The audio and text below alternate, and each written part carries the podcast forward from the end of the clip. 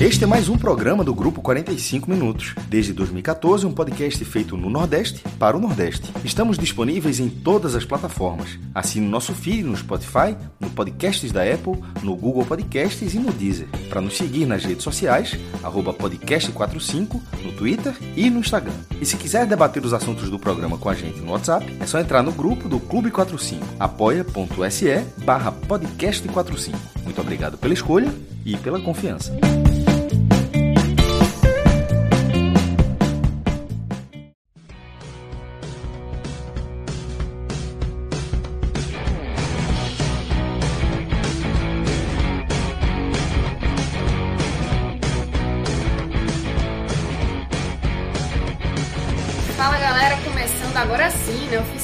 Oficialmente, essa, essa live ou esse podcast para falar das partidas de Náutico, né, que empatou mais uma partida, e também do Vitória, que venceu a primeira fora de casa, né, contra o Operário. E vamos falar principalmente, tem gente que está feliz, tem gente que está mais ou menos, né, aqui na, na, na live, né, João de Andrade Neto, Vitor Vilar. Pois é, a gente vai falar sobre essas situações dos clubes, mas principalmente também sobre a situação extracampo, porque não é apenas de resultado em campo favorável ou nem tanto que vivem os clubes e tem muita coisa para a gente falar sobre isso. Então, para quem não me conhece, um alô, sou Juliana Lisboa e, mais uma vez, estou reforçando, estou aqui com João de Andrade Neto e Vitor Vilar para bater esse papo. Vamos então começar falando do Náutico que acabou de jogar, né, João? Mais um empate e aquela pergunta que não quer calar, né? Tendo em vista o resultado e não apenas é, esse um ponto conquistado dentro de casa, se é que a gente pode dizer um ponto conquistado ou dois pontos desperdiçados, né? Fica aí essa, esse questionamento, né? Da exibição do time, tá faltando gente nova, tá faltando sangue novo? Tem alguma movimentação da diretoria para contratar? Juntar e assim, todo mundo assim, já é uma coisa, é um mantra já que a, torcida do Náutico fala há muito tempo, né? A questão de reforço. E se fala, sim, que finalmente tardiamente, né, eu diria, muito tardiamente, a diretoria começa a se mexer. Mas, assim, é, eu tenho um, um negócio comigo. Assim, eu vou comentar o jogo. Enquanto, enquanto, a diretoria não contratar ninguém, eu vou, eu vou fingir que é isso mesmo, que, que o time é esse, porque é, é, isso é uma coisa tão escancarada, né, que se necessita, e ficou mais uma vez comprovada hoje, que aí é, eu, vou, eu não vou ficar dando em ponta de faca, não. Eu vou esperar a diretoria do Náutico se mexer. É, se falando do, do Júnior Tavares, né, que é um lateral esquerdo é, jogou no esporte esse ano, foi de São Paulo, conhecido, né? Eu acho. É, eu, vou, eu vou deixar essa parte do Júnior Tavares para falar um pouco mais na frente, porque é, seria uma contratação, na minha visão, polêmica, sei lá. Mas antes de chegar no, no Júnior e, e na, na, questão de quem pode vir, né? Nós falando também de um. Já tem um se fala que o Náutico já tem um, um atacante acertado e também um zagueiro, não sei os nomes. Falar do, do que aconteceu. Do, desse jogo, o Náutico completou cinco jogos seguidos em casa sem vencer. Né? O Náutico tem, é, nesse recorte aí, tem três empates e duas derrotas. O Náutico empatou com o Brusque, né? foi o primeiro jogo, é, ainda estava naquela sequência, o Náutico ainda estava naquele Náutico, tinha acabado de perder é, Wagner Leonardo, estava no Náutico em reformulação ainda, é, e aí o Náutico empatou com o Brusque, 1 a 1 Depois o Náutico, em casa, é, ele perdeu por confiança 4 a 0 que foi um resultado absurdo depois de perder para o Cruzeiro, e aí veio dois, esses dois últimos jogos já no comando do, do Chamusca, o empate com o Vitória e o empate com o Guarani, os dois saindo na frente e cedendo empate. Esse resultado, dos cinco, né, dos três empates, né, porque a derrota a gente não conta, mas eu acho que é o resultado hum, assim, que ficou melhor para o Náutico, que é o único resultado, esse ponto aí não dá para lamentar pelo contexto. Né? O Náutico entrou em campo mais uma vez, já, assim, os desfalques já sem, são é, é, recorrente, né? Desde, e aí, por isso que você fez a pergunta da, da necessidade de reforço, mas o Náutico não teve Vinícius. Porque o Náutico hoje só tem dois jogadores, né? Jean Carlos e Vinícius. E aí perdeu o Vinícius. O Vinícius tava, foi expulso no jogo contra o Vitória e estava cumprindo suspensão. Então o Náutico entrou com um ataque, assim... Ô, João, até aquela expulsão bem duvidosa, né, no final do bem, jogo. É, eu, achei, eu achei bem exagerada. E aí o Náutico entrou em campo para enfrentar o Guarani, que é um time que está brigando também pelo acesso, na parte de cima ali. O Náutico entrou com um ataque formado por Giovanni, Paiva, e Iago, Iago Dias. É um, um ataque... ataque... que eu não queria aqui no Vitória, viu, João? Sendo não, bem honesto. É, é, um ataque, é, um ataque, é... é um ataque de time que está brigando contra o rebaixamento, não um time que está lutando é. para acesso. É um ataque ridículo. E aí. É um ataque que está abaixo do, da necessidade do Náutico, a verdade é essa. Muito, muito abaixo. Nenhum, veja, nenhum time que está brigando na parte de cima tem, pode entrar em campo para disputar qualquer jogo com um ataque desse. E veja que não é uma questão só de desfalque, né? Porque teve Vinícius e a posição, digamos assim, de centroavante que tem desfalque. É, Mas um deles seria, um deles jogaria, né? É, em é, teoria, um deles é, jogaria. O Caio Dantas, o Caio Dantas chegou e tá, e tá ainda sem, sem condições de jogar, todos os jogos só se machucou. E a, o, o, lado, o lado direito é um, é um, é um deserto que, não, que desde que Eric saiu, não se arrumou. Então, assim, esse, esse trio de ataque é tenebroso. E o primeiro tempo foi horrível do jogo. Horrível, assim. Porque o Guarani também me surpreendeu negativamente. Né? Acho o Guarani bem, bem abaixo. E foi um jogo de dar sono, velho. Sono. No primeiro tempo. No, nos primeiros minutos, assim, foi um jogo que começou pelo fim, o primeiro tempo. Porque até a expulsão de Iago, o jogo era se resumia a um nada. Inclusive, eu, eu, eu, confesso que é, é aquele jogo tão chato que você vai na cozinha e pega um negócio para comer. Sabe? Você não, aquele jogo tão chato que não prende atenção, não suga atenção o tempo. Você sabe que não está saindo nada ali, você vai na cozinha, vai na, no quarto, pega um negócio. E aí, quando teve a expulsão do, do Iago, né, o jogador do Náutico, é, por reclamação, é, Iago Dias, ele, ele deve, deve, ter xingado, a gente vai ter que, ter que vai, é, ver a súmula para ver o que, é ele xingou. O Náutico ficou com um a menos. E aí, porra, você logo imagina, porra, o Náutico com um a menos, com esse time já é ruim. Com, com um a menos, lascou de ver, né? Mas a expulsão, por incrível que pareça, foi bom para o Náutico. Fez um resultado positivo. Por quê? É, é, de imediato. Porque o gol saiu justamente por conta da expulsão. Porque o gol saiu de uma bola recuperada pelo Giovani, que foi um dos melhores Eu falei do ataque, mas Giovani foi, foi bem na partida. Ele recuperou a bola na defesa, é, é, puxou o contra-ataque e tocou para outro lado para Jean Carlos, que vem entrando na direita que vem entrando, ele, Jean Carlos entrou justamente no lugar, na vaga que se tivesse assinado completinho seria de Iago. Então Giovanni fez, é, Jean fez aquela, aquele elemento de surpresa ali, entrou e fez o gol. Se fosse Iago ali, eu não garantia que fosse o gol.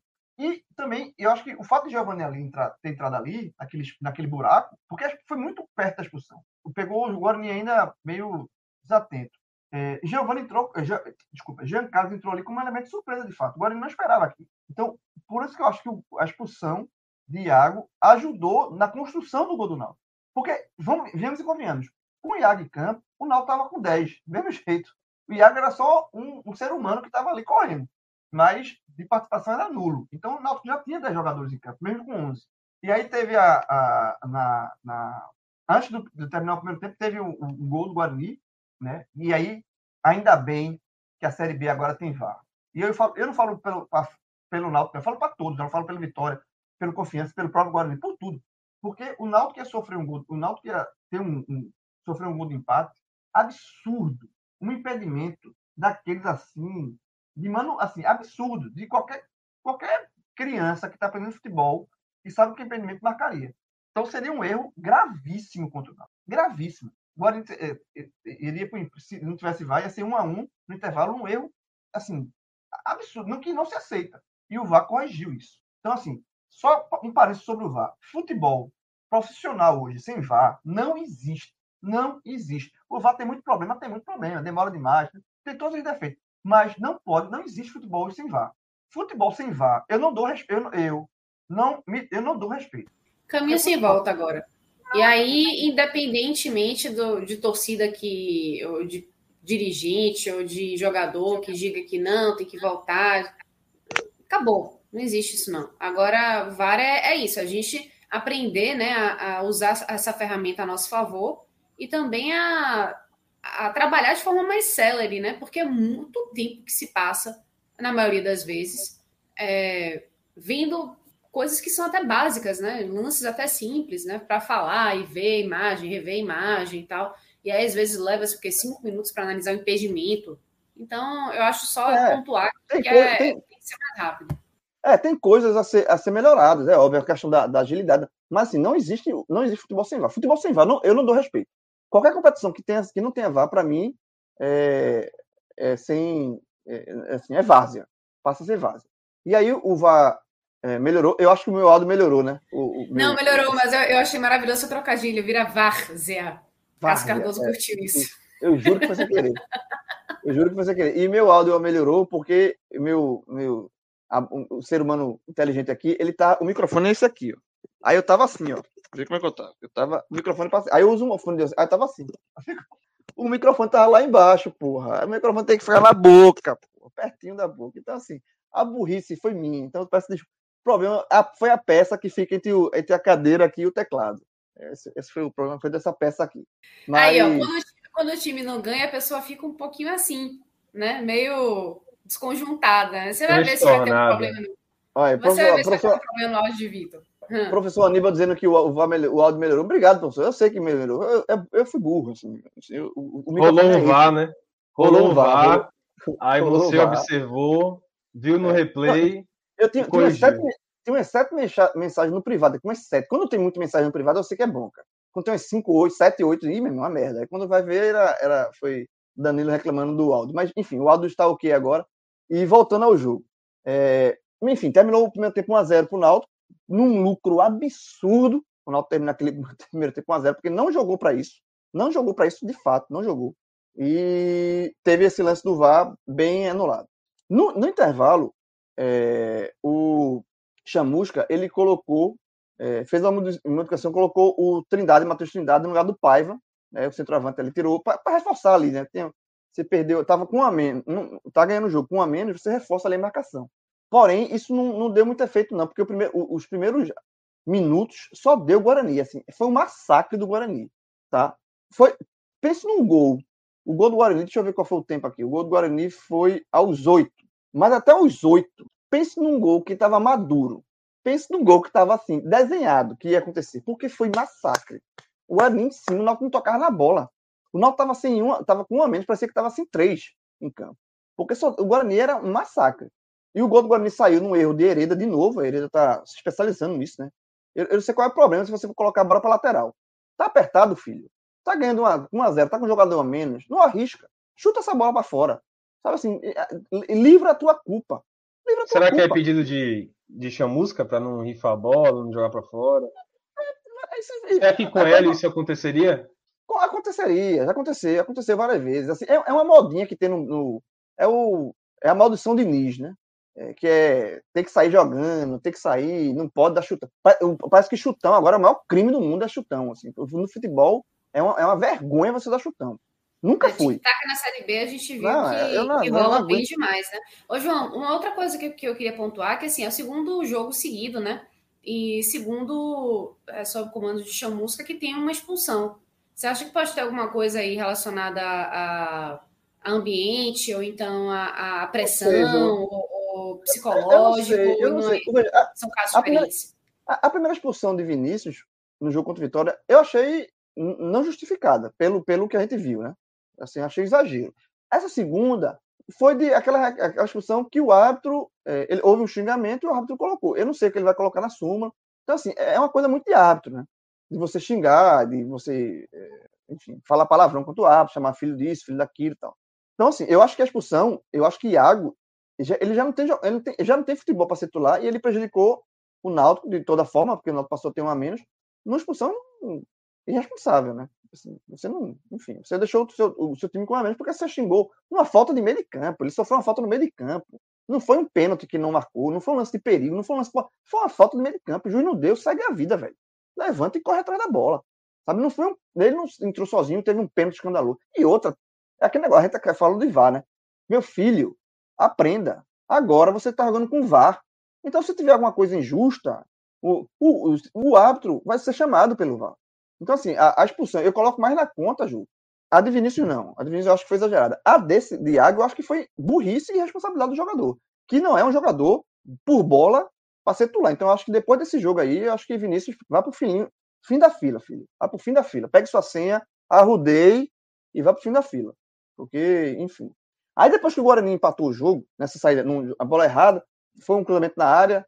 É, jogador do Guarani ganhou no meio da, de dois defensores do Náutico, tava Brian e tava Camutanga. Subi mais alto ali, eu acho que tá até uma falha de Camutanga. É, saiu o gol do Guarani. Quando saiu o gol do Guarani, todo torcedor do Náutico que tá assistindo o jogo pensou assim: vai virar, vai virar. Do jeito que tá esse volume aí, com esse time Náutico, vai virar. A, a, do mesmo jeito que a gente tem a impressão que o gol do empate seria, é, é só questão de tempo, a virada, quando o Guarani empatou, era, o, o pensamento foi o mesmo. É, vai ser uma, uma, questão de, uma questão de tempo. E não aconteceu. E não aconteceu é, porque o Guarani arrefeceu, O Guarani parece que ele estava muito pilhado para empatar, e depois ele, depois que ele conseguiu o empate, ele tranquilizou um pouco. E porque é, houve uma entrada, uma, uma, mudança que eu acho que melhorou o Náutico. E aí uma entrada que muito torcedor do Náutico pega muito no pé, que é o Luiz Henrique, né, jogador da base. Que foi até pro, já foi até o Náutico até emprestou um período aí pro Bahia, não, não, não, fez nada no Bahia aí. E é um jogador que eu, eu não, não teria contratado de volta. Eu acho que um jogador não, não, oferece o que o Náutico precisa. Acho que é um jogador. Ele, ele passou sabe? pelo Bahia, não jogou, né? Passou. É, ele passou. Bahia. Ele conheceu Salvador. Conheceu Salvador. Conheceu o do Bahia. Conheceu Salvador. Vestiu a camisa, tirou foto, mas não. É... E aí o Náutico repatriou. Eu, era, eu sou contra essa. Acho que o Júlio Henrique não tem futebol para jogar no Náutico na Série B, o Náutico brigando lá em cima. Mas enfim. E ele tem uma marca que é o Náutico pega muito no pé, e é a maldade. Assim, ele, toda vez que ele entra, o Náutico toma um gol. Sabe assim? Tem muito isso. O Vitória eu sei que tem isso com o João Vitor, né? O Vitória tem isso com o João Vitor. É aquele jogador que entra é. e toma um gol. E aí, o Luiz Henrique tem isso. Ele entrou. Quando ele entrou, não durou dois minutos, um, um minuto, eu acho. O Náutico tomou esse gol. Mas ele não tem participação nenhuma no gol tomado. Ele, ele só fez entrar. Foi o azar. Ele entrou, e o Náutico tomou um gol. É, só que. Foi a, assim, foi a Inhaca, né? Como a gente chama aqui na Bahia. Foi a Inhaca, pesou. Foi a Inhaca. Mas ele não teve culpa no gol. E aí, e aí eu vou dar a, a, o veredito, assim, de, na saída da defesa de Luiz Henrique. Repito, eu não gosto de Luiz Henrique. Eu acho que o Luiz Henrique não, não é jogador pro Náutico para jogar essa, esse, esse momento que o Náutico tá jogando. Mas enfim, tá no elenco e jogou. E outras vezes ele foi muito mal, de fato. Hoje, ele não foi mal. Pelo contrário. Caí, mas voltei. Voltou. Ainda bem. É, é, ele não foi mal hoje. Eu acho que o Luiz Henrique hoje foi o. E já dando spoiler aqui de a gente se livrar logo de, de questão de melhores e piores, eu acho que o Luiz Henrique foi o terceiro jogador melhor jogador do Náutico. Eu acho que o Náutico teve como destaque positivo Jean, mais uma vez, né? Só tem ele. Jean teve um lance do, aos 24 segundos do tempo, que ele deu um chute. Ele pegou a bola, sobrou para ele, ele chutou todo jeito. Pra, pra. Eu, eu, tenho, senti... eu, tenho, duas perguntas em relação a isso para te fazer depois. Eu, eu, eu senti de, esse chute Jean que ele fez no segundo tempo, às 24, era quase um grito de desespero. Sabe quando você tá desesperado, você nada dá certo, você dá um, dá um grito, ah, pronto. Jean, aquele chute ali, foi um grito de desespero. Eu digo, eu tô jogando sozinho, porra! Não tem ninguém comigo! Porra, eu quero, sabe, assim, sabe, só tem eu aqui! Ele deu um chute que foi um desespero. Então, assim, Jean, para mim, foi o melhor em campo, porque só tem ele, de fato, é o único. É, é e, e, e, aí entra o erro de, de, de Chamusca, que ele no final do jogo, já, no finalzinho, tirou. Velho, chamusca, deixa eu falar um negócio pra tu. Tu não tem, já não tem os outros, né, Chiesa tal, já, já, já não pegasse esse time bom do Náutico lá pra trás. Tu só tem Vinícius e Jean. Vinícius não jogou, só tem Jean. Não tira ele não, meu filho. Não tira ele não. Porque ele pode resolver numa bola parada, ele pode ver uma falta, no escanteio. Então, você, se você só tem ele, só tem um jogador, não tire esse jogador, porra. E tanto é que depois que o Jean saiu, teve uma falta assim, de, de beira de, de, de, de, área, sabe? Que não podia não deu nada. E com o Jean não podia dar nada. Mas deixa o Jean lá, velho, pra bater as faltas, pelo menos pra bater as faltas. Enfim, eu acho que foi um erro de chamou. Eu não, Jean não pode sair desse time do Náutico. Não pode. Por enquanto, não pode. Então, Jean foi o melhor. Gostei de Giovanni, porque, como já falei, a arrancada do gol foi o lance dele, né? Ele arrancou e deu uma. E, e tentou. Teve um lance que o pessoal do tá reclamando de pênalti em cima dele no segundo tempo, que até o comentarista de arbitragem, PC, né? Que é um vamos vermos e comemos, foi um árbitro bem polêmico também, não foi um dos melhores árbitros, não. Ele disse que foi, ele, ele achou que foi pênalti. O VAR não deu, o árbitro do campo não deu, e o VAR também não chamou para ver. Eu acho que não foi. A minha visão, deixando a minha opinião, eu acho que, que Giovanni força o contato ali, não foi. Mas eu acho que Giovanni tentou, buscou o jogo, tentou alguma coisa. Então, Giovanni melhor, ou Jean melhor, Giovanni segundo, e o terceiro foi o Luiz Henrique, que foi um, um ele teve um, um lance, podia ter teve um, a melhor chance do segundo tempo foi dele. Ele construiu, tabelou com o Giovanni, chutou em cima do goleiro, mas ele, ele, ele construiu aquela jogada. Então, eu acho que Luiz Henrique não, não enfim, não é do. Não, não, tem, a Arsenal tem todo o direito de reclamar dele, mas hoje não. Hoje ele está perdoado. Então é isso. Então acho que o, o resultado ficou de ótimo tamanho para o Náutico, sabe assim. É, e enquanto o Náutico não contratar, que é a pergunta que o Ju fez lá atrás, é isso. Assim, não, não tem o que fazer. Assim, é, o Náutico não vai. Com esse elenco aí, o Náutico não vai subir. Está muito claro. Não vai ter e, mais uma chance perdida também, né, João, para chegar no G4. Né? Mais uma é. chance perdida. Se tivesse ganhado, conseguiriam a varinha. Mas, mas exatamente, é mais uma, mas as chances vão perder. O Náutico vai perder chances. Enquanto o Náutico não se reforçar, o Náutico vai perder chances, porque o Náutico não tem time para subir. O Náutico o é muito fraco. E aí, ó, Iago, eu falei, Iago Dias. Iago Dias foi o pior em campo para mim. É, Paiva, mais uma partida muito apagada de Paiva. Camutanga hoje foi mal também. Mas assim, o, o Náutico hoje, se você olhar o elenco do Náutico hoje, é isso, minha gente. É isso. Assim, esse, é, é o elenco para você se dar por satisfeito porque empatou com o Guarani em casa com 1 a 1 1 a 1 com um homem menos. Assim, não, não é mais do que isso. É um, é um elenco para empatar com Vitória. Vitória está lá embaixo. É, é, é, esse elenco do Náutico é para isso. Não é elenco para subir. Então, enquanto o Náutico não contratar, é isso que a gente tem. E eu vou até, até Fala, Vidal. Não, até por isso o empate com o Guarani é importante, né? Muito importante. É, Agora, pra, só para não ficar. Na, na, na matemática, na matemática, o Náutico está na briga. Na matemática, até teve um torcedor do Náutico que me questionou no Twitter, né? Será que ainda vale contratar? É óbvio que vale. É óbvio que vale. Na matemática está muito na briga. Na matemática só. Enquanto não contratar, não vai. Não vai, não vai, não vai ter, não vai ter briga. É, é, enquanto não contratar, a tendência é que esse, esse, a boca do jacaré vá abrindo, né? Aos pouquinhos o Náutico vai se desgarrando. Se... Mas por enquanto não está se desgarrando. Então a Série B está dando toda. Por... É, como, é como se a Série B fosse assim: bora, Náutico. Eu quero que tu suba. Eu quero que tu, que, que tu vá disputar o G4. Bora, Náutico. Tô aqui te esperando, eu tô te esperando. Agora vai ter uma hora, vai ter uma hora que não vou estar esperando mais, não. Bora, tô te esperando, tô te esperando. E o Náutico não chega. Então, enquanto o Náutico não contratar, esse elenco está muito claro que não vai subir. Agora, na matemática, na matemática ainda ainda está muito na briga. Mas enquanto não, não, não contratar, é isso. Eu, não, eu, eu, eu, nem me estresso mais, sinceramente. Eu, eu, vou comentar só o que eu estou vendo de jogo aí. O resto, hum, não adianta mais, né? É só, é só desgaste. Só uma pergunta, João. É, duas coisas, né? Dois tópicos que eu acho que são importantes. O primeiro é qual o peso do desfalque de Vinícius nesse jogo também, né? Porque Iago, muito, não muito. sei se seria titular, não sei como é que seria. Não, não seria, não seria. Mas é, Vinícius acho que teve um peso muito grande aí nesse, nessa, nesse resultado. Um jogador importante que foi expulso de maneira exagerada, na minha visão, realmente, contra o Vitória. Então, qual o peso de Vinícius, assim, né? Tipo, tem uma certa. Desse trio de ataque, tem uma certa dependência de Vinícius? Muito. Náutico hoje depende de dois jogadores. Vinícius, hoje, com esse elenco, é dois jogadores, Vinícius e Jean. E, e, e, no primeiro tempo, até saiu o gol, as únicas coisas que o Náutico tentava alguma coisa era bola parada de Jean. Era falta, que ele cobra com veneno, é aquele escanteio que ele cobra com veneno, é bola parada. Sabe assim, é, é, um, é um chute que a bola ele bate de fora da área, ele teve até uma chance de fora da área que ele chutou para fora. Então, Jean, hoje, é tipo assim, Jean é 50% e Vinícius é outro 50%, entendeu? Na hora que você. De, de força. Na hora Sim. que você tirou Vinícius, o Náutico ficou. Força ofensiva, né? Força ofensiva. Na hora que você tirou é, é, Vinícius, Vinícius Náutico, é, Jean ficou sobrecarregado, sabe? Mas Giovanni tá dizendo, Giovanni entrou bem. Mas o bem do Giovanni, que eu tô elogiando aqui, é um bem num sarrafo baixo, sabe? Não é um bem não é tipo, pô, o Giovanni foi bem pra cacete, eu acho que ele merece titular. Não. É um bem um bem esse comparado à média dele, né? Comparado, é, não, e é um bem a... comparado a esse elenco que entrou em campo, a esse elenco hoje do Náutico, sabe? Sem as peças que o Náutico tem no ataque, que já, que já teve. Então, é um, é, um, é um elogio que tem que ser feito, mas com o sarrafo, tendo a consciência que o sarrafo é baixo.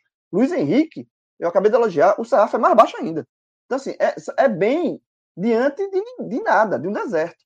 Então, assim, e diante desse deserto, você tem dois caras que sobressaem, que são os oásis do deserto, que são, Giovan, que são Jean Carlos, que o Náutico até renovou, o contato com ele foi muito bom essa renovação, e, e Vinícius. E é isso. Enquanto não chegar reforços, que é o que o Ju falou, não, não é isso. O Náutico vai ver de dois oásis, tá? E só para amarrar... Coisa...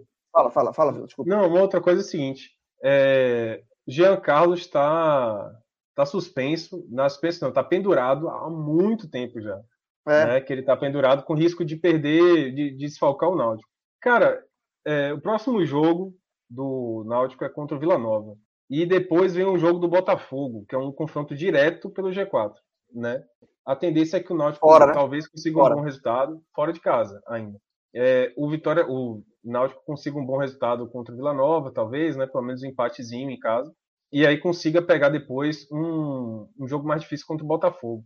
É... Aliás, o Vila Nova também é fora de casa. É, os dois próximos jogos nossos são fora de casa. É. Vila Nova e Botafogo. Você acha que talvez não seria melhor Jean Carlos pagar logo esse pendurado contra o Vila Nova para chegar contra o Botafogo? Não, não porque não, tem um, não, não. Eu prefiro, um eu prefiro muito for... grande, muito Mas se grande for pra, mesmo. Se for para escolher, Vila, eu sou daqueles que eu prefiro que ele, se for para escolher um jogo para ele pagar, que ele pague contra o Botafogo. Contra pra o Botafogo? Para garantir os três pontos do Vila Nova. Entendeu? Rapaz. Para é garantir. Um confronto direto, veja, é um confronto direto. O, o Náutico pode chegar numa condição mas, boa. Mas, mas, o Náutico Jean, o Náutico com o Jean com o Botafogo não é garantia de três pontos. O Náutico com o Jean com, contra o Vila Nova tem uma, uma garantia maior. Então, assim, não, é, garantia nenhum, nenhum dos dois tem, mas eu prefiro ter força máxima no. Tipo assim, é aquele, aquele dilema, né? Você Políticas. prefere.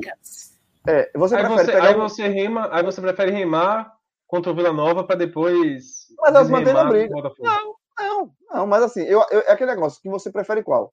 Enfrentar um time forte. Você tem um time fraco e um time forte. Tipo, na qualquer campeonato. Você prefere enfrentar qual em casa? O forte ou o fraco? Eu prefiro o fraco. Em casa? Eu prefiro. Para ganhar, para garantir os seus pontos. Ah, mas aí, eu... aí, é uma outra, aí é um outro peso, né? O jogo em casa é um outro peso. Mas assim, eu prefiro também o melhor jogador no jogo mais difícil, né? Por exemplo, não é, é porque aqui não é muito comum isso, mas os jogos da, na Europa, por exemplo, o pessoal usa muito revezamento de jogador. E aí você vai descansar os seus jogadores principais contra quem? Contra o adversário que está lá embaixo na tabela ou que é seu confronto direto? Porque não é uma questão só, tipo assim, o Náutico não vai pegar o. É, é, é, é, até questão do é confronto direto. De, de, confronto direto, pô. É. Mas assim, o assim, Corinthians não. Perdeu dois, entendeu? O, obviamente que o ideal seja o quê? Que Jean Carlos não, não receba o cartão amarelo contra o Vila Nova e joga os dois, é. claro. Mas é ele. Assim, a, a... Corinthians, não, Corinthians não perdeu os dois. É. Com o Jean, no Vila, pelo menos não ganhou três pontos, assim. Entendeu? É, é, a minha lógica é, sem Jean, ele pode voltar zerado. Entendeu? Mas, mas é isso. Porque, mas o que tem Náutico tem para hoje é isso. E só em termos de, de reforço, só repetindo, a informação, isso é a informação que eu tenho, é que o Náutico está já acertado e os nomes eu não sei. Com um atacante, com um zagueiro, que são as duas principais prioridades do Náutico. Né? Um atacante liberado, essa... no caso, né? É, liberado. Pela... liberado. Não, é, não, liberado, é pelo lado direito. O zagueiro, que o Náutico também precisa de um zagueiro. E é, tem essa questão do Júnior Tavares, que pode fazer várias funções, né? Pode jogar de volante, pode jogar de ponta. Ele jogou no esporte assim, ele fez várias funções. E aí existem dois fatores. Um é o financeiro, né? O Júnior Tavares ele recebe um salário muito alto, mas assim, é só para três meses, um contrato três meses. Talvez o jogador, Júnior, baixa a tua bola, joga três meses aqui, se valoriza e, e se subir, a gente faz um, um gatilho de subir, sei lá. Existe né, forma de negociar. Tecnicamente, é um jogador que, que ele acrescenta muito na Série B. Isso ninguém duvida. Eu acho que o Júnior Tavares na Série B, ele acrescenta bastante. Porém, tem um problema do Júnior Tavares, que é o extracampo. O disciplinar, não... né? Muito, é muito. Que é ele, o que não deu não... muito certo nele no esporte, inclusive, né? Exatamente. Ele era é. titular é. do esporte, a torcida do esporte gostava dele, ele fazia, fez bons jogos pelo esporte, mas ele saiu por conta da, da parte extracampo, pô. Então, assim, você vai contratar um jogador desse, é você contratar um risco alto de comprometimento, de o, que é que esse cara pode entregar de, de, de, de foco, sabe? O Náutico não tá, não, tá, não tá no momento de você desperdiçar uma bala. Então, assim, eu acho que se, se, se compor o salário, mesmo se compor o salário, eu acho que é uma contratação que tem que se pesar muito. Muito. Mas você não acha que, que não é prioridade? E... Talvez o Náutico precisa pegar essa grana, porque de fato, Júnior, eu não sei assim, por mais que tenha uma composição com Acho que ele é jogador do São Paulo ainda, né? Pode vir uma divisão. Não, ele, não, não, ele, ele, rompeu com o São Paulo, ele, ele é rompeu? Ah. O que ele pode fazer, assim, é... então ele tá livre no mercado mesmo, né? Porque ele saiu do esporte. Ele, ele Cara, tá aqui em Recife, ele, ele, ele rompeu é. o esporte, tá aqui no Recife. O, eu acho assim, o, o Náutico não tem essa bala toda para poder contratar um lateral e um atacante de, de nome. Eu, eu acho que nesse momento, diante da necessidade que a gente está falando aqui, talvez seja melhor gastar essa bala com um bom atacante. Eu também acho. Eu também eu acho. que é mais Agora tem um, tem um porém. Tem, eu também acho. Agora tem um porém, Vilar. Que se ele contratar o Júnior Tavares para a esquerda, o que é que pode acontecer? O Brian, que é um lateral direito de origem e é muito ofensivo, tá jogando improvisado. Aí você ganha, aí você pode jogar o Brian para jogar ele jogar como atacante aberto pela direita, entendeu? Você ganha, você, você faz o lateral esquerdo de origem e você livra Brian da improvisação aqui e joga ele para jogar de ponta, aberto. E ele pode jogar de ponta. Ele é um cara ofensivo. Ele é um cara que parte para cima. É um cara, é um cara que, de, de, que vai para o drible. Então, assim, talvez a lógica é essa. Se eu contratar o Júnior Tavares, eu posso contratar, tipo, 3 em 1. Sabe aqueles antigos sons 3 em 1? Isso também é cringe pra cacete. 3 em 1. Que era toca, é, rádio, toca disco, rádio e, e, e LP. Então, 3 em 1 você tá é falando um negócio Tavares. aí que eu não conheço, não. Não conheço, não. Não, eu tive demais. Conheço, né, LP, é, que é isso, LP? L, bolachão, bolachão preto. Nunca Bula, vi em minha vida. É, é, eu tenho aqui, eu tenho, tenho uma, Nunca uma, vi. Não sei nem o que é. Não, tá querendo se pagar de jovem esse daí. É, um dos meus, um dos meus hobbies é comprar LP. Priscila me aproximar na retrasada dois, dois, dois discos LP. Um de Rita Lee para ela e um de Roberto Carlos para mim. É, enfim, Júnior Tavares é o 3 em 1.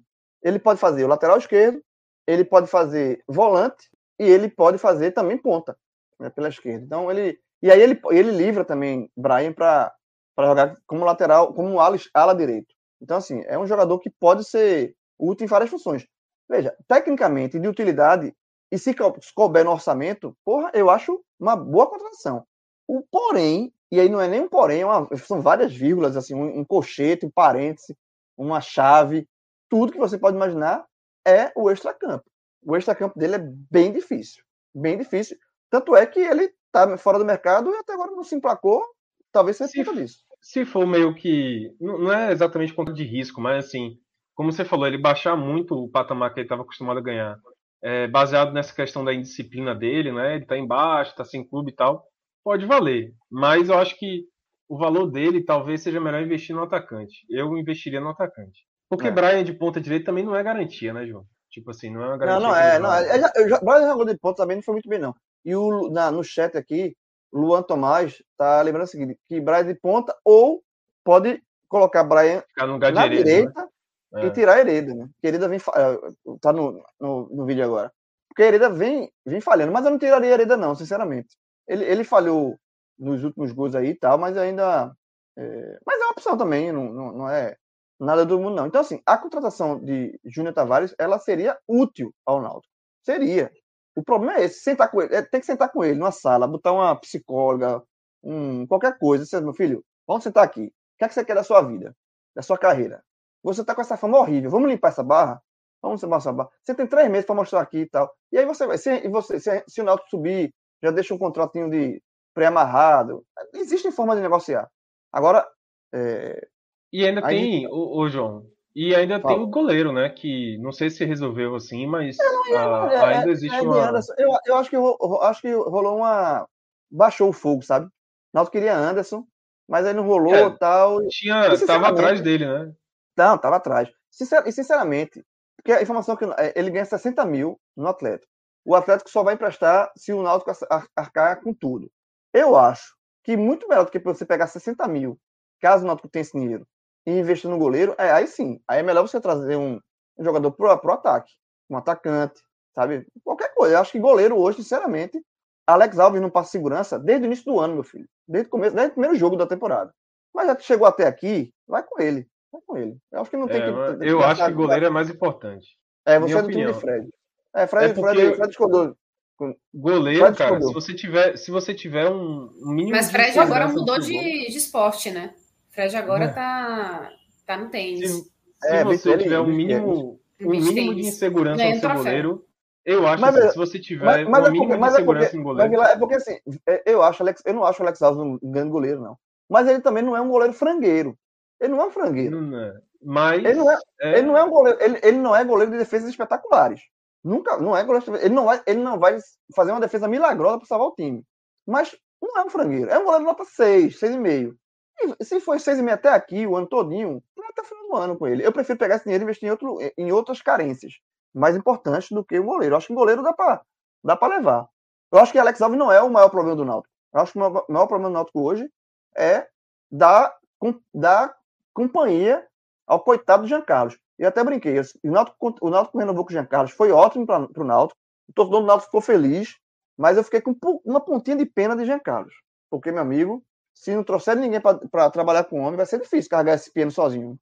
Só tem ele, pô. Ele e Vinícius. Hoje foi só ele. Muito bem. Antes da gente mudar a chavinha para falar do Vitória, queria dizer assim que, poxa, tem dias assim que a gente está com a vontade de vestir um negócio diferente, né? É, de ficar nessa blusinha surrada, né? Com, com carinha de ficar em casa, quer dar uma valorizada aí no, no visu. E Descobri um negócio aqui, rapaz, que a CCTS tá com uma coleção lindíssima e unissex. E o bacana, para quem não conhece, e, e eu tô conhecendo melhor agora, porque eu tô curtindo mais essas camisas mais personalizadas, né, que tenham dizeres nordestinos, é, agora que tá na moda, né, ser nordestino. É, cara, tem umas camisas muito bonitas, bem estilosas, e que valorizam né, a, a nossa cultura, nossas frases, nossos dizeres, né, nosso jeito. E é bacana porque, apesar da CCTS ser de Pernambuco, né, de Gravatar, faz entregas para o Brasil inteiro e atende também pelo WhatsApp. Então, para quem quiser seguir no Instagram, é cctsoficial. E eu já estou aqui namorando as camisas lindas, lindas. Soube que, que ah, João é, é, foi, é, é, foi privilegiado aí, né?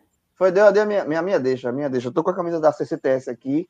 aqui Oi? É, essa camisa, na verdade, eu vou, eu tô usando aqui para lá para mostrar para vocês. Vai, mas vai ser minha camisa do domingo. Essa aqui, ó. Olha a estampa aqui, ó. Brejo e brasa aqui, ó. Eita, é fim de semana, pô. Total. É domingo. É domingo. Jogue, é... jogue real aí. Já foi do sábado, não foi não? Já não teve não, brejo e brasa. Só, só, só teve sábado. uma coisa. Só teve metade. Ah, ah só, teve, tá. só, só teve, a breja. A breja. Tá. Não, só teve, só teve não. Tá tendo. Aqui mas... em casa rolou breja e brasa já. Não, brasa só amanhã. Pronto, essa camisa aí desde, tá passando pra quem tá Desde uma da tarde. Desde uma da tarde. Essa camisa, essa aqui tá passando. Veja, essa, eu, eu tenho também essa aqui. É Platão, os, só os filósofos. Platão, Aristóteles, Sócrates e seu Lunga. Isso é fantástico, pô. E, e, detalhe, eu fui com essa camisa na. na fui pra rua uma vez, eu fui para o consultório do, da fisioterapia da minha, do meu filho, né, de Bento. Ela ficou doidinha quando viu a, a estampa. Eu digo, CCTS, já mostrei ela aqui, ó. Vem aqui, ó. É que é muito bom, é muito original. É muito bom, é muito bom. Então, assim, vai no Instagram da CCTS é, e, porra, tem, vai, vai, você vai encontrar várias estampas legais lá. Tem de vários estilos, assim, roupa para é, camisa é, social, camisa. É, tem mais... polo também, para quem curte. Né? Polo. Né? É, tem, tem seu estilo. Agora, essa tem... clássica com cactuzinho, eu achei a coisa mais linda, muito fofa. Muito é, bonitinha. E assim, bem, bem delicada. Essa, é. E bem discreta, bem delicada, com aquele toquinho dizendo assim: oi, você respeite que aqui é do Nordeste. Gostei. Ah, Manda o um recado. Total. É, então, assim, é, é, é, vale demais comprar para você, comprar, dar de presente para quem você gosta. É um presente massa. É. Eu dei pro meu sogro uma camisa CTS. Comprei, dei pro meu sogro, ele gostou que só. Aí. Ele é, ele, ele é Santa, né? ele, ele, ele é torcedor do Santa, aí eu comprei uma meio tricolor, assim. Pra, já para hum. é, é, a forma que você.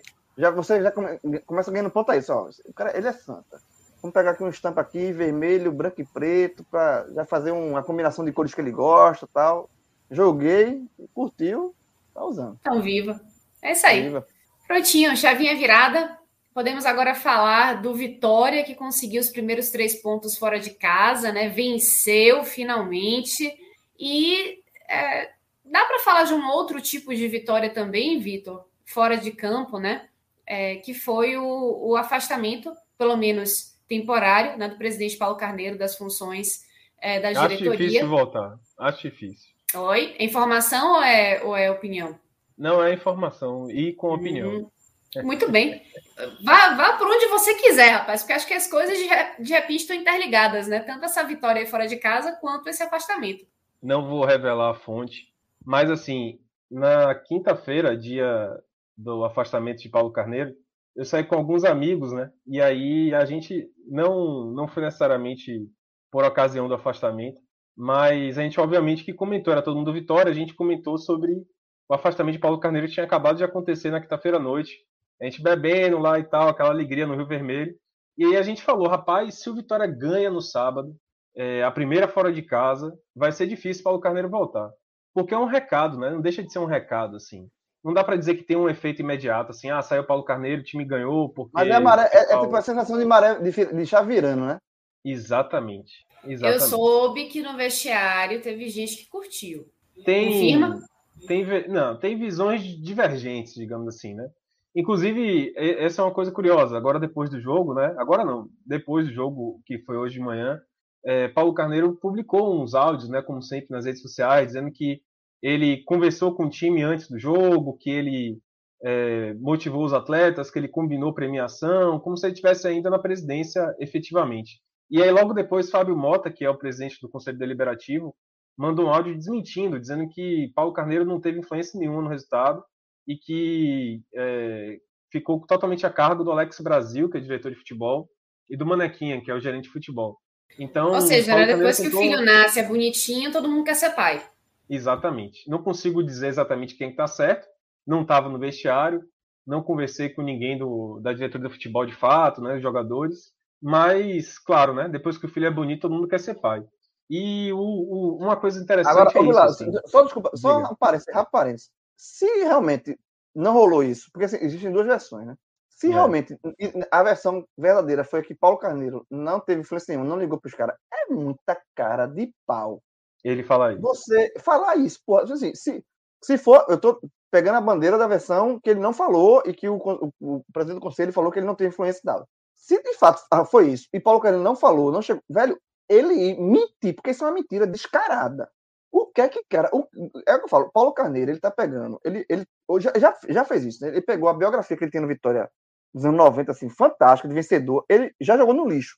Mas ele não basta jogar no lixo. Ele parece que ele tem que jogar no lixo, enterrar, botar estrume em cima, botar, botar graxa, lixo, petróleo, tocar fogo, areia, ovo, ovo podre, ele, é, é, isso que ele tá fazendo, porra, com a biografia dele. Porque isso aí. Mas é verdade, Mas é isso aí. É com certeza, é verdade. O, o cara, o, chegar a um ponto de um presidente que tem mentir, fazer que teve influência. Isso, isso tô defendendo, pegando a bandeira se for mentira dele. É um absurdo, é um negócio assim surreal, porra. Porque parece e um é... menino que tá começando no Vitória, que aparecer. Pô, é, é Paulo Carneiro, velho. E ele podia ficar, assim, uma postura é, foi uma postura realmente mal perdedor, assim, eu acho, sabe? A postura dele pós-afastamento. Esse, é um esse é um exemplo dessa postura negativa.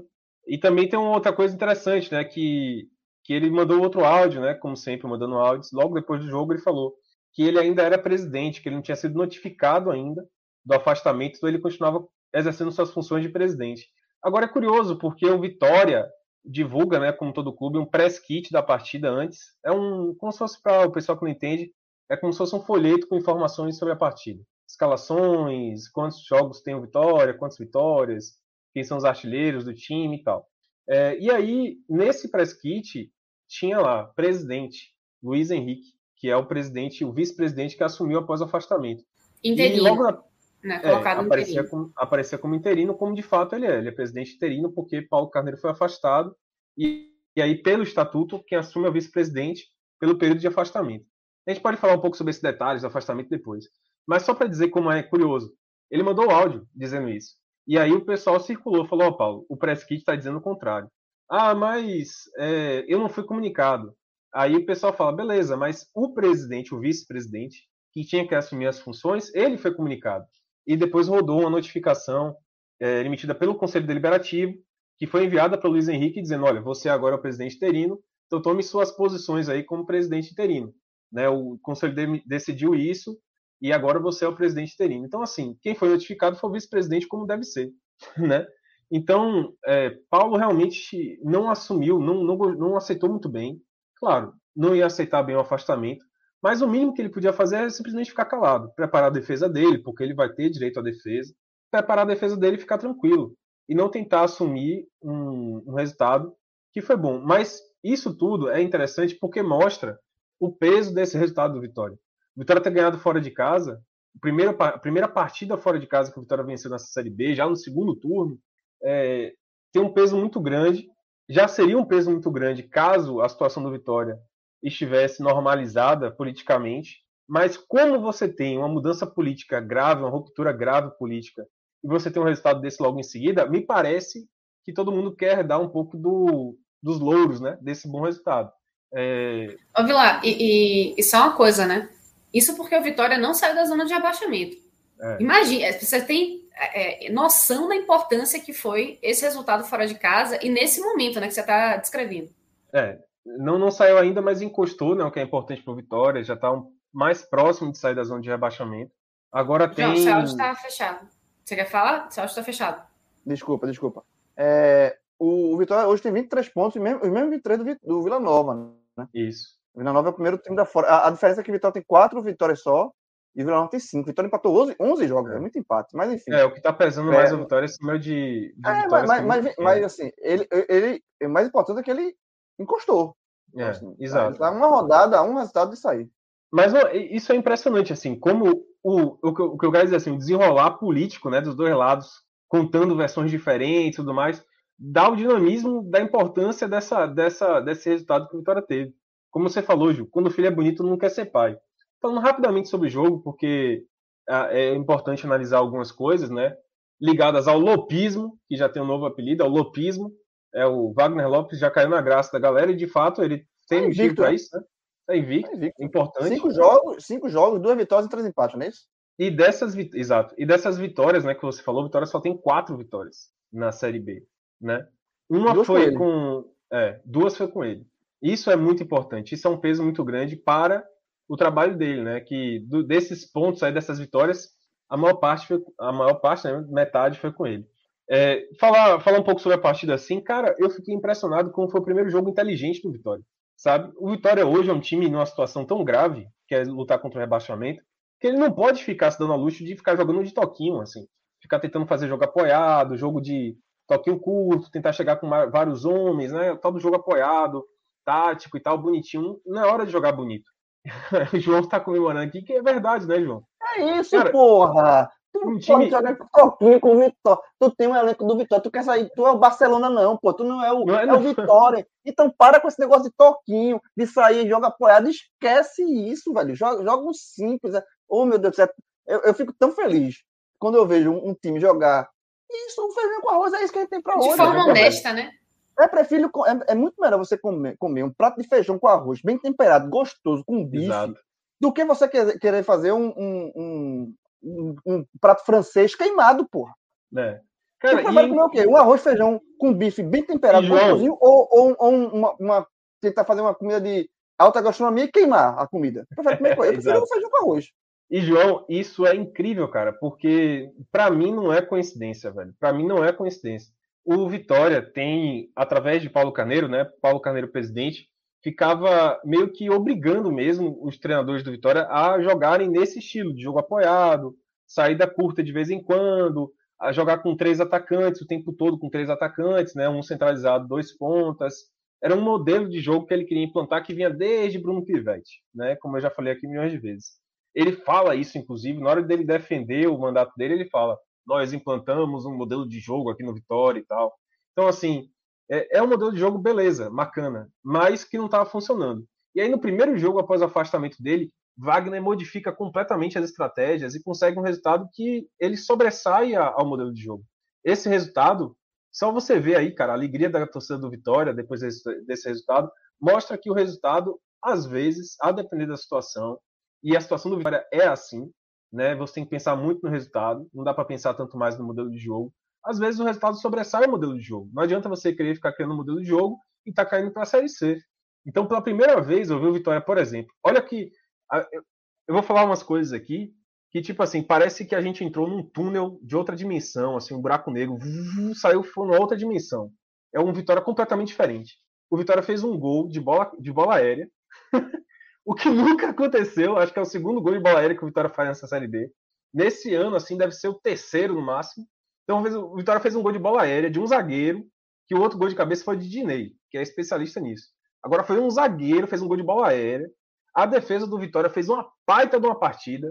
Baita não, vou falar igual a Banão. Fez uma partida da porra, entendeu? Fez um, uma partida do cacete, meu irmão.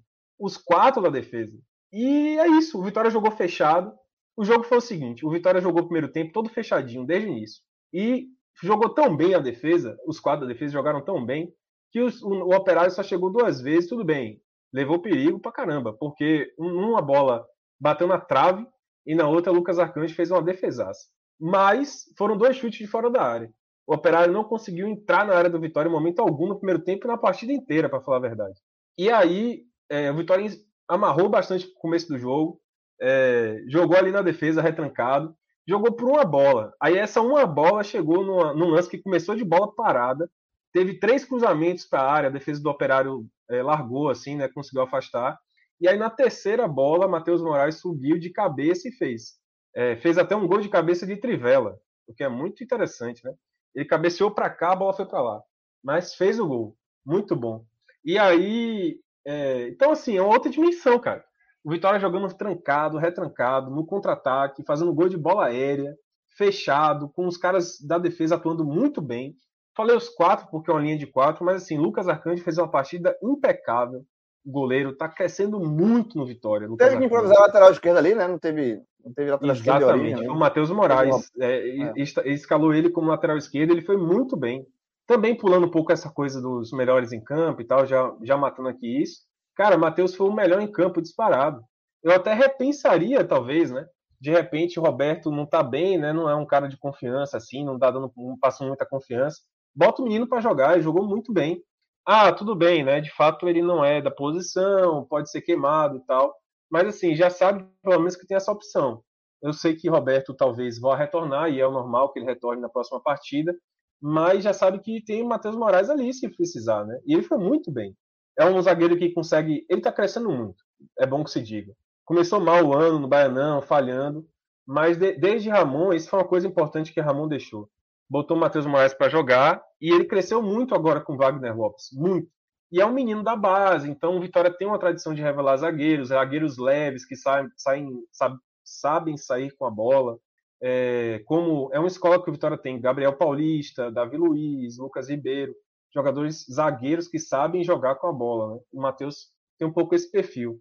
É, não estou querendo comparar os, eles, né? estou falando de estilo. Né? Estilo é, podem ser níveis técnicos diferentes, mas o estilo é muito parecido porque a escola é a mesma. Então o Matheus foi o melhor em campo disparado, mas tem que falar também da atuação de Van como lateral direito, foi muito bem, muito bem, defensivamente, o que é algo que não é muito comum dele. É, Lucas Arcanjo, partidaça também do goleiro, muito bem. O Vitória hoje tem três zagueiros finalmente que dá para confiar. E olha que ainda tem Marcelo Alves, que é um bom zagueiro na zaga, é, que está machucado. Na zaga não, queria falar. É um bom zagueiro que está machucado. É, tá, na, tá no departamento médico, tá no buraco negro, rubro-negro. É, o, assim, Marcelo, tem Matheus, tem Thalisson Kelvin, que foi muito bem hoje, substituindo o próprio Matheus, né, que foi para a lateral esquerda. Thalisson entrou na, na vaga dele no meio do, da zaga. E o Wallace, que, que tem experiência e tal, é um capitão muito importante. Então a vitória foi bem defensivamente. Vilar, uma coisa importante, diga. Só para já dar uma forçadinha aí no, no, no que você vai falar mais para frente, mas só para deixar aquele gostinho. O problema está, então, naquele terço final, tá o pessoal da frente, porque foi o que pareceu hoje. Não, o problema também estava na zaga antes. É porque com o Wagner. Não, mas, mas time... agora, com essa defesa já ajustada, fica um Não problema, dá para dizer então... isso ainda. Não dá para dizer isso ainda. Foi um jogo que o Vitória marcou muito bem. Indefini... É indiscutível isso mas melhor, mantendo, aí sim, vamos dizer assim, melhorando esse ritmo, né? mantendo esse ritmo de melhora da defesa, realmente fica um problema ainda no texto final. Que aí é um problema que o próprio Wagner fala desde o primeiro jogo dele. Primeira coletiva dele, como técnico, após uma partida, ele falou: olha, a gente erra muito ali no ataque, tem dificuldade de definir jogada. Então, mas eu acho que ele tá botando por ordens. Tipo assim, primeiro vamos resolver a defesa, tá começando a resolver. Depois que é, que é que no... todo mundo, que é que todo treinador é, é, é, o, o beabá, né? Você é resolve a primeira casinha, arruma a casinha, é. depois você, você faz o piso primeiro para depois você fazer a cobertura. Então é, é, isso. Agora, um, um ponto, Virado, que queria falar também, falasse de, de, do que o Wagner falou, né? Eu tô achando as coletivas dele muito boas, assim. Eu, eu, eu tô. Muito, eu, não acompanhei, eu, não acompanhei, todas, tá? Eu não acompanhei todas as coletivas, mas das, das que eu acompanhei, eu tô gostando muito, porque ele é um cara que ele fala, velho. Ele, ele fala abertamente o que é. Ele, ele, ele acha que tem que falar. Não, ele não fica com duas conversas, não. Tipo, ele, antes desse jogo, ele eh, foi questionado sobre a questão política do Vitória. Ele falou, velho, influencia. Porque eu trabalho, eu não trabalho com eu trabalho com seres humanos, pô. Assim, cada um, ele diz assim, ele falou, cada um reage de um jeito. Tem gente que Exato. reage de boa, mas tem gente que vai ficar inseguro, assim, porra. Como é que eu vou trabalhar aqui? Não sei quem é o presidente, não sei o quê. Como é que vai... Então, essa, essa turbulência é, externa é, ele, o treinador falou, disse, velho, pode influenciar sim. Ele não cravou que influencia. Ele, ele, até falou que tem um grupo bom, o pessoal tem a cabeça boa, mas ele disse assim, que, vai, que pode influenciar. Então, eu, eu tô gostando das coletivas de Wagner, porque ele, ele tá sendo muito direto. Ele, ele, ele, ele fala o que, de fato, parece acontecer. Ele não fica com subterfúgio, sabe? Ele não fica é, floreando. Ele, ele dá deixa, velho. O é. problema é esse. Eu tô gostando muito da, da, das, das entrevistas. E, e, outro ponto aí, só para amarrar aqui essa minha participação, que é justamente por conta disso, e por conta do que Vitória venceu, todas parece. Já tá invicto, né? Com, com ele, com, com vários, assim. Parece tentar uma, uma, tentativa de virada de chave. Eu acho que, veja, afastou Paulo Carneiro. Nesse momento, a pior coisa que pode acontecer com Vitória, a pior, a pior, não tem, não tem, não tem, não existe uma segunda opção. a pior é a volta de Paulo Carneiro. Né? Porque não, aí, velho, porque, porque voltar Paulo Carneiro, você volta não só a turbulência, não só esse período de 60 dias, porque parece que vai virar um, um buraco negro na, na, na, na temporada Vitória, sabe? E, e, volta tudo, velho. E volta tudo. Sabe? É, é a pior coisa que pode acontecer para Vitória. E não existe nada compatível a isso. Nada. nada. Se Wagner Lopes receber um convite do, da Arábia Saudita, dizer, ó, oh, Vitória, tchau, vamos embora. Não é pior do que Paulo Carneiro voltar a ser presidente do Vitória. Não é pior. Não é pior. E, e Paulo Carneiro devia ter um pouquinho só, botar a mão na consciência e dizer, bicho, tchau. Acho que, acho, que é, acho que deu. É, acho que deu, é. acho que deu. Acho que correu, não quer entrar. Ele pode dizer assim, eu tentei fazer o máximo, ninguém, ninguém cola comigo. Não deu, não deu. Ele pode ser raiz, sair raivoso, mas não tenta voltar, velho. Porque até o processo dele tentar voltar é desgastante. Se ele chegasse assim, ó, tchau, Vitória, vou ficar torcendo aqui, tchau, eu tentei fazer, eh, dá uma desculpa, sai como injustiçado, sai como você quiser sair. Mas não volte, é. não, meu velho. Não volte, eu não. Acho, eu acho melhor, assim, é, ele vai tentar voltar, isso já é fato, é informação, né? Ele, tá, ele vai entrar na justiça para tentar melar todo esse processo que foi feito dentro na, na, no órgão do Conselho Deliberativo. Vão tentar fazer um, um ele vai tentar fazer juridicamente um, um retorno dele. É, ele Agora também, né? É aquele negócio, ele, ele, ele não está pensando no Vitória, ele está pensando na honra dele. Não. Assim, é assim, o clube, também... é, não, é, não é o Esporte Clube Vitória, é o, o Esporte Clube Paulo Carneiro. É. Mas assim, também eu, eu, eu acho que nesse momento é, acaba, eu acho que vai acabar fluindo para que até a própria justiça defina meio que pensando um pouco em não é, retornar ele, sabe? Porque assim, cara, é um processo interno do clube, é um processo político do clube. Ele foi realmente assim afastado de goleada. Não sei se vale a pena já entrar nesse detalhe do afastamento dele. Vocês querem entrar sobre isso? Porque, veja só. Acho que é vale. Acho que é vale. Só para terminar de falar sobre o jogo. Só terminar de falar sobre o jogo. É. É, concordo com você. Lopes foi muito bem nas coletivas, assim, até agora. E é uma coisa que, assim, veja como é importante o lado da comunicação, né? As coletivas reforçam um pouco a confiança do torcedor no momento em que o Vitória está é, vivendo. O Wagner Lopes está conseguindo bons resultados. Ele só sofreu dois gols até agora como técnico do Vitória. Então, é uma diferença muito grande para o que era Ramon, que era Rodrigo. É, e ele, eu acho que ele ganha. O momento é aquela coisa, né? A coletiva, a conversa, é o momento em que ele ganha a torcida, ganha a opinião pública, ganha a imprensa. E ele está sabendo aproveitar muito bem esse momento de ganhar. Então, é, um, é como se fosse uma espiral positiva, né? Ele está conseguindo os resultados em campo e quando ele tem a oportunidade de falar, ele passa muita segurança. E é obviamente que essa segurança volta para os jogadores e para os torcedores, né? para todo mundo que está em torno do clube. Wagner está muito bem, é, claro, vai perder alguma partida, né? O trabalho dele ainda é muito difícil, tirar o Vitória da, da zona de rebaixamento ainda é muito difícil. Não sei se ele vai conseguir, pode acontecer muita coisa no Vitória daqui para frente, inclusive politicamente falando. Mas ele está sabendo pegar, ele pegou o clube num momento muito difícil. Veja, é, Wagner perdeu o Pedrinho, que era um jogador importante para os planos dele. Wagner perdeu. Catatal não vinha jogando, mas. Pedrinho que, que pelo visto não volta, né, Vilar? Vai ficar no Atlético. É, exatamente. Talvez não volte. Pelo visto não vai voltar. Vai é, realmente é outra confusão. É, é, outra coisa assim. É. Inexplicável. Inexplicável. Acho então ele perdeu o Pedrinho, perdeu o Catatal. É, podia ter perdido o Pablo Siles também, né? Que ia ser negociado com o Atlético, o Atlético não quis mais. Mas podia ter perdido Bispo, um cara que né? podia titular. Bispo, né? Gabriel Bispo entrou na justiça. Então, Gabriel então, assim, Bispo, Cara, é muita gente que ele tá perdendo. Perdeu o Dinei também, né? Que era um cara importante na fase de Ramon. Ele não chegou nem a ter Dinei, na verdade. Então, velho, putz, é muito problema. Falando sobre a política agora. Bora falar de política. Que eu amo falar de política. Eu gosto, eu cara, gosto. Eu gosto. Veja só. E, e, e atualmente falar de política de clubística dá muito, é muito mais tranquilo. Muito mais tranquilo. Vamos falar alta, de política alta, clubística. A alta, alta me dá úlcera. Mas é, é vamos falar de política clubística. Quem diria, né? Clubística. clubística. Clubística. Me falar, oh. clubística. Me vacinei hoje, viu? Ó, oh, segunda dose, né? Pelo amor de Deus. Dose. Ah, Não, tá. segunda dose. Segunda dose. Muito bem. É. É, é, sim, aí, velho, seguinte. O Paulo Carneiro, imagine um presidente de qualquer clube. São 79 presentes na votação que vai decidir se ele vai ser suspenso ou não por 60 dias. 79, 79. Três se abstêm porque são da comissão especial que fez o parecer, né? Para o torcedor entender. teve uma comissão formada por conselheiros, ali três conselheiros se juntaram, investigaram a gestão de Paulo Carneiro e emitiram um parecer. Aí apresentaram para o colegiado total, né, para todos os conselheiros. É, e aí eles iam votar se concordavam ou não com a decisão da, da, dessa comissão, desses três. Então, beleza. 79 foi o cenário de conselheiros. Não sei porque não teve 100, que é o normal, mas 79. Aí teve três se, abstiver, é, se abstiveram, né, como eu falo, que são os da comissão especial. E, e os outros 76, todos votaram pelo afastamento de Paulo Carneiro. Não teve um sacana para defender.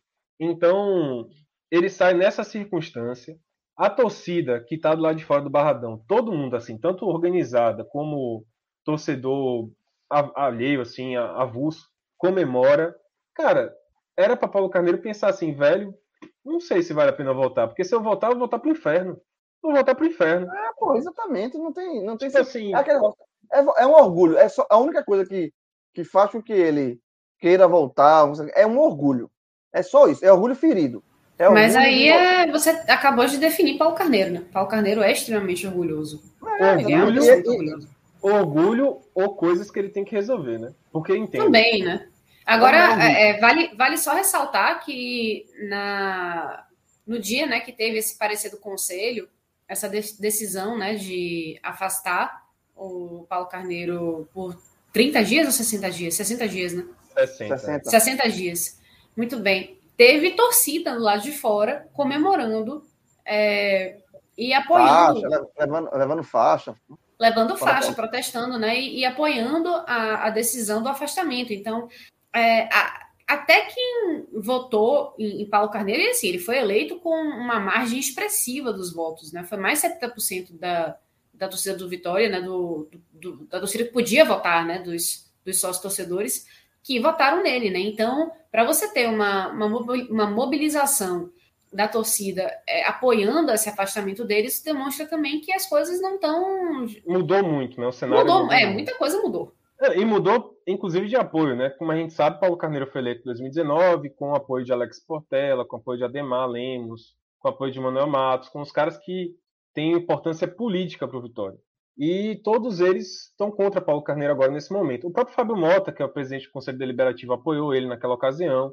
Tanto é que foi o presidente, foi candidato a presidente do Conselho na chapa que elegeu Paulo Carneiro, né? Na chapa coligada, digamos assim. É, também teve, ele também, né, obviamente mudou de lado, porque chefiou esse processo. É, o Jailson, que é presidente do Conselho Fiscal, que não tem nada a ver com esse parecer. É outro conselho, é o Conselho Fiscal, o conselho que fiscaliza, né, o nome, uh, o presidente. É, também foi do apoio, foi do, do, grupo de Paulo Carneiro na ocasião de 2019, e agora é um cara que investiga a vida dele.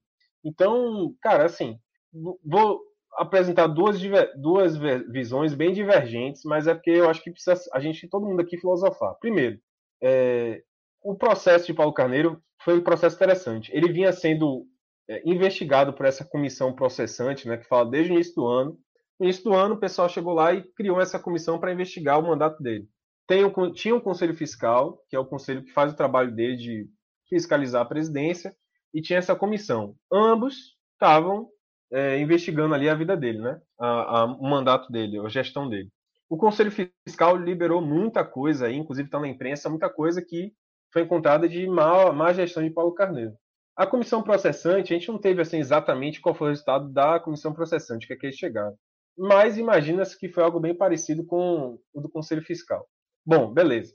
É, desde o início do ano, ele vinha sendo investigado e muita coisa nesse meio campo, nesse período, né? Enquanto ele vinha sendo investigado, muita coisa aconteceu no Vitória que foi demonstrado. Tipo assim, levou é, uma companheira para as viagens, a, com custo pago pelo Vitória, fez contratações que não pagou e agora geraram dívidas trabalhistas para o Vitória, uma série de, de más administrações. E ele sabia que estava sendo investigado, digamos assim. Aí é, não sei se vocês se lembram, mas era para ter acontecido há mais de uma semana essa, essa reunião que ia afastar ele. Ele conseguiu na justiça mais de uma semana de, de afastamento. Ou seja, ele teve um tempo para, entre aspas, assim, tentar resguardar ali algumas coisas que ele deixou no Vitória para que o quadro dele não piore, né? Por que, que vai acontecer agora? Ele foi afastado por 60 dias, então, em teoria, esses 60 dias são para quê? Para recolher mais informações sobre a gestão dele e depois fazer um julgamento mais definitivo, que vai ser em AGE, digamos assim. Você vai recolher ali mais informações, vai investigar mais a fundo e vai fazer uma votação em AGE, que é a Assembleia Geral Extraordinária de Sócios, para poder afastar ele definitivamente. O único órgão do clube que pode afastar o presidente é a AGE, é a Assembleia Geral de Sócios. É a única que pode afastar. O conselho só pode, no máximo, fazer o que ele fez, que é afastar temporariamente. Mas até que aconteça essa AGE, tem que ele ficar 60 dias afastado para que seja investigado. Porque entende-se que o quê? Ele, como presidente, ele pode barrar o acesso a algumas informações. Ele afastado, pode uh, o pessoal que está investigando ele pode ter acesso mais fácil às informações. Então é isso, basicamente o processo é esse. Nesse período de 60 dias, quem vai assumir o clube é o vice-presidente Luiz Henrique, que é uma figura polêmica. Tipo assim, ele, foi, ele era um cara ligado ao Alex Portela, ex-presidente do Vitória, que foi colocado ali para tentar compor a chapa de Paulo Carneiro, mas ser um cara mais próximo de Alex, dos caras que apoiaram Paulo Carneiro dentro da diretoria. E aí hoje, Paulo Carneiro está pressionando muito que Luiz Henrique também renuncie para que tenha novas eleições no. Eu, eu vi isso, eu vi isso, que, ele, que a, a ideia é que ele renunciasse também, né? É, Paulo Carneiro está pressionando para que ele também renuncie, né? Porque aí o, o Fábio Mota teria que ser obrigado a convocar novas eleições para o Vitória. Porque é, diz o estatuto que antes de um sexto do mandato tem que convocar novas eleições. E está bem longe ainda de ficar um até sexto. Quando o mandato? Até quando o mandato? Até o final de 2022. É, então está um pouco longe ainda do, do final do, do mandato dele. Teria que convocar outras eleições, né?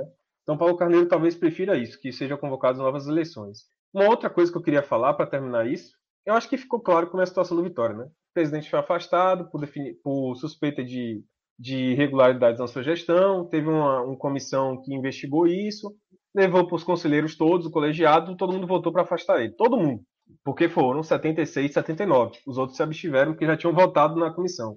É, e aí agora, provavelmente, vai ser levado para a GE para definir se ele sofre impeachment, digamos assim, né? um afastamento definitivo. Uma outra coisa que. E aí, enquanto isso, o vice-presidente vai assumir. Se a, ele a renunciar. Tendência é que, a tendência é que na GE ele sofre impeachment. Né? É, a tendência, a tendência com certeza, é que não, ele sofre impeachment. Quase 9, mais, assim, não dá para gravar 100%, mas 99%. Eu acho que vai ser 100%. Porque quem. É, é basicamente assim. É, por que, que os conselheiros todos não foram né, para a reunião? Porque muitos não foram, não compareceram, porque são aliados de Paulo Carneiro. Não, acham que ali é uma palhaçada e não compareceram. Então acho que na AGE vai repetir, tipo assim, na AGE só vai realmente quem vai para votar contra, entendeu? Para afastar uhum, ele. Uhum. E aí o clube vai ser presidido por Luiz Henrique, que é o homem da vez, assim. Se ele se ele renuncia, velho, tem eleição no Vitória. Se ele fica, ele vai ter que se aliar aos que a gente chama aqui na torcida do Vitória de cardeais, que é Alex Portela, que é Manuel Matos, que é Fábio Mota, para poder gerir o clube nesse um ano e poucos meses de que restam de mandato. Uma outra visão que eu acho muito importante é essa aqui. Cara, o Vitória está se aproximando. Caso confirmem a, o afastamento de Paulo Carneiro, que é algo muito próximo, o Vitória está se aproximando de 10 anos. 10 anos. Uma década. 10 anos. 10 anos. Imagina que você era 10 anos, irmão. 10 anos. Eu não era nem formado era criança, Eu era criança. Eu não era tá nem jornalista escola. ainda. Eu não era nem jornalista ainda. O Vitória está se aproximando eu de 10 era, anos, velho. É. Eu acho que eu era um há, há 10 anos atrás eu estava no, no jornal, no, era JC, aí saí do JC pro diário, já saí do diário. Rapaz, 10 anos atrás se vendia jornal impresso, as pessoas compravam e, e, e, era, era coisa grande ainda, sabe? Porra, é meu orgulho danado, uma página de jornal era foda. De, de eu final também, semana. eu também. Há 10 Já anos. esse, esse tempo. Há 10 anos eu sonhava. É, eu estava querendo me formar em jornalismo, sonhando trabalhar com jornal impresso e esporte. Enfim. É... Você realizou esse sonho, hein? Realizei, realizei. Não imaginava estar aqui, né, na live falando sobre isso. Aí. Os tempos mudam. Cara, há 10 anos, velho. Há 10 anos. Fucking 10 anos. Imagine isso. O Vitória não consegue ter um presidente que comece o mandato dele e termine. Alex Portela foi o, foi o último. Que ele pegou é, em 2009. É, é, muito, é, muito, é muito complicado. É muito, é, não, ele é pegou em 2010 e foi até 2013. Né? Foi o último, 2010 e 2013. Então, Vitória tem quase 10 anos, na verdade. É, porque se o, se o próximo presidente for eleito, tipo assim, Luiz Henrique fica até o final do mandato, que é até o final de 2022. Então, ele completa né, o ciclo, assim, digamos assim, sem ter começado e iniciado o mandato como presidente. São 10 anos, velho. Teve é, Carlos Falcão, que saiu, renunciou. Aí veio Raimundo Viana, que cumpriu o mandato tampão. Aí teve é, é, Ivan de Almeida, que pediu afastamento, e aí depois veio a Genô, que renunciou para poder ter outra eleição. Aí veio o Ricardo Davi, que antecipou as eleições para vir Paulo Carneiro, que agora está sendo afastado. Cara, não tem clube que sobreviva com isso, velho. E aí, é. uma pergunta, a pergunta é a seguinte: o problema é só o Paulo Carneiro? Eu não me empolgo com isso. Cara, eu vi aqui quinta-feira, e aí é um desabafo mesmo. Eu vi quinta-feira, torcedor do Vitória, parecendo que, tipo assim, é, nos livramos do problema, é, sei o que, nova vida, o mundo vai mudar, que maravilha. Há quantos é. anos isso, né? Nossa! Aí eu falo, putz, velho, que massa, a gente viveu isso em 2015, a gente viu isso em 2017, em 2019 e agora tá vendo também em 2021. Viveu isso quando elegeu o Paulo Carneiro, né? Porque ele foi eleito com a margem é. alta, né? Pois é, cara. O problema é só Paulo Carneiro? Eu pergunto, o problema é só Paulo Carneiro? Porque fica muito fácil você chegar agora e dizer assim, não, o problema é Paulo Carneiro. Ele é o problema. Afastou é, Paulo Carneiro, pronto. É que é conveniente é também, né? É, é, é conveniente é, o problema você geral eleger... de tudo no Brasil. Você, você elege uma, um, um, uma figura e você... Não que essa figura não tenha culpa. Você segura, elege uma figura e você tá, mira lá e esquece o redor. Viu? É, claro. é conveniente fazer é, isso. É conveniente, é como o Juliano falou, é exatamente, Ju. Você definiu bem, é conveniente. A palavra é essa. Em 2015, o Vitória, em 2014, o Vitória caiu para a Série B. Aí Carlos Socão não classificou o Vitória para a segunda, a segunda fase do Campeonato Baiano. Aí Falcão renunciou, todo mundo. Falcão renunciou, agora é vida nova, não sei o quê. Beleza. Aí em 2017, Ivan de Almeida lá eleito, tal, não sei o quê, começou a dar um monte de problema, renunciou. Achava que é, o próximo presidente foi Ricardo Davi ajudar. Aí Ricardo Davi caiu para a Série B também em 2018. Enfim, cara, toda vez o Vitória fica nessa vida, né? Tipo assim, ah, não, o problema é o presidente que está aí. Aí tira o presidente, aí o seguinte também não ajuda nada, não faz um bom trabalho. Velho, o problema do Vitória é muito mais embaixo. Eu não consigo dizer, por exemplo, que Paulo Carneiro está fazendo uma gestão ruim. Ok, eu concordo. Falo isso aqui desde o ano passado, retrasado. Mas é inegável que parte dessa gestão ruim dele é porque ele pegou um clube lascado, certo? E não conseguiu consertar como ele prometeu que consertaria. Aí eu volto para o anterior, Ricardo Davi. Também pegou um clube lascado e não conseguiu consertar como deveria. Aí eu volto para Ivan de Almeida. Pegou um clube que tinha muito dinheiro na época, só que tinha uma torcida louca para contratação, tentou fazer uma jogada política e ferrou o clube. Aí eu volto para o anterior. Sabe, você vai voltando para o anterior, todo mundo fez uma besteira. E hoje, essa avalanche de besteira, essa espiral de merda, como fala o Cássio Cardoso, tá aí. O próximo presidente que assumir, sei lá, seja quem for, pode ser Alex Portela, que é o cara mais experiente que tem e que foi o último presidente que realmente deu certo no Vitória. Cara, ele não vai ter vida fácil. Eu, não, eu acho que. Eu mas, acho que se eu fosse ele, nem queria, nem queria assumir. É, é, assim, é quem é. assumir. Agora também, assim, veja, eu entendo isso que você falou, mas isso também não pode dar como tábua de desculpa. Tipo assim, para dar. Tipo, quem assumir, tem que assumir sabendo ter esses problemas e, se, e, e, e trabalhar para é, é, é, sanar os pouquinhos porque esses problemas não vão ser sanados de um dia para a noite. E outra, é uma coisa que eu tenho, eu já falei isso no Náutico, o Náutico passou um processo de uh, político muito desgastante alguns anos atrás, de uh, acusações, não sei o quê, e está passando o Santa Cruz passou agora. Eu, eu falando aqui mais de perto de Pernambuco, que é o seguinte, você não pode assumir um clube do tamanho do Vitória, ou do Santa Cruz, ou do Náutico, achando que você sozinho vai dar conta e que você sozinho é a solução dos problemas e que todo mundo que trabalhou no, no seu clube é ladrão. Ninguém presta, fez tudo errado e, e sai atirando. Porque você vai entrar no espiral, nesse espiral de merda aí que, que, que Cardoso Alado falar. Porque, velho, não se administra um clube do tamanho do Vitória e do tamanho dos problemas do Vitória sozinho, velho. Sem, e, e, atacando todo mundo. Você tem que ir com calma e, e, e costurando, é político, você tem que ir costurando, aliança, isso aqui, e ir aos pouquinhos, não vai solucionar do dia para se, se, algum, se alguém, um próximo presidente Vitória, próximo candidato a presidência da Vitória, é, se candidatar prometendo que ele, ele, vai, ele é a solução dos problemas, não vote nesse cara. Você nem tem. isso é meu, não vote nesse cara. Não vote. Não vote. Se, não, eu, eu vou fazer aqui, aí mostra um PowerPoint, um, uma, uma, planilha, e, isso, e, e começa a falar coisa. Não, porque tem, e Papinho, Papinho, tem que profissionalizar. É óbvio que tem, mas como é que vai fazer? Porque falar que tem, tem que profissionalizar é muito, é muito simples, pô. Tu fala, é. tem que profissionalizar. Tem, o clube tem que ser profissional. O clube tem que ser profissional. Beleza, filho. Eu, todo mundo concorda isso. Isso aí tu tá falando pro vento aí. Agora tu vai fazer isso como? Sozinho, como é que tu vai fazer? Sabe, esse papinho muito teórico, muito não sei o quê. Não, velho, não vá. Isso é, é, é mais uma fura. Nem, tem que entrar no Vitória. Sabe, velho, eu tô no Vitória, um clube grande, de uma torcida gigante, um clube de maior do país, mas que tem um pepino do tamanho do, do, do 10 barradões. Então, assim, para resolver isso, eu tenho que, eu vou entrar e vou capitanear uma frente de tarefa para todo mundo aqui, todo mundo da Vitória, para a gente reerguer esse clube sozinho, aos pouquinhos, sabe? Não é do dia para noite, é um, um, processo que vai demorar e, e, e por aí vai. Não, velho, é, solução fácil para a vida não existe. E nem nada, nada. E para clube de futebol também não. Então, assim, não, não, não cai no canto da, da, da, sereia, não, que vai. Porque é isso, ó, toda vez, todo clube caiu no canto da sereia. De que o cara que vai entrar é a solução dos problemas, que todo mundo que passou é safado, que não fez. Que o cara é o. descobriu a roda, olha, se ferra. Foi, no, foi assim no Náutico, foi assim no. no tá sendo assim no Santa Cruz, e em outros clubes, em todos os clubes, assim. Então não, não cai nesse canto, não. O, o, Vitória tem vários problemas, Paulo Carneiro é um dos problemas. Eu acabei de falar aqui que ele não é. pode voltar para o clube. Mas... E ele chegou exatamente com esse discurso, né? Dizendo que ia. É, não dá. Não dá. Ele, eu sou. Eu, ninguém, todo, ninguém, ninguém presta. Porque na hora de. E é bom dizer.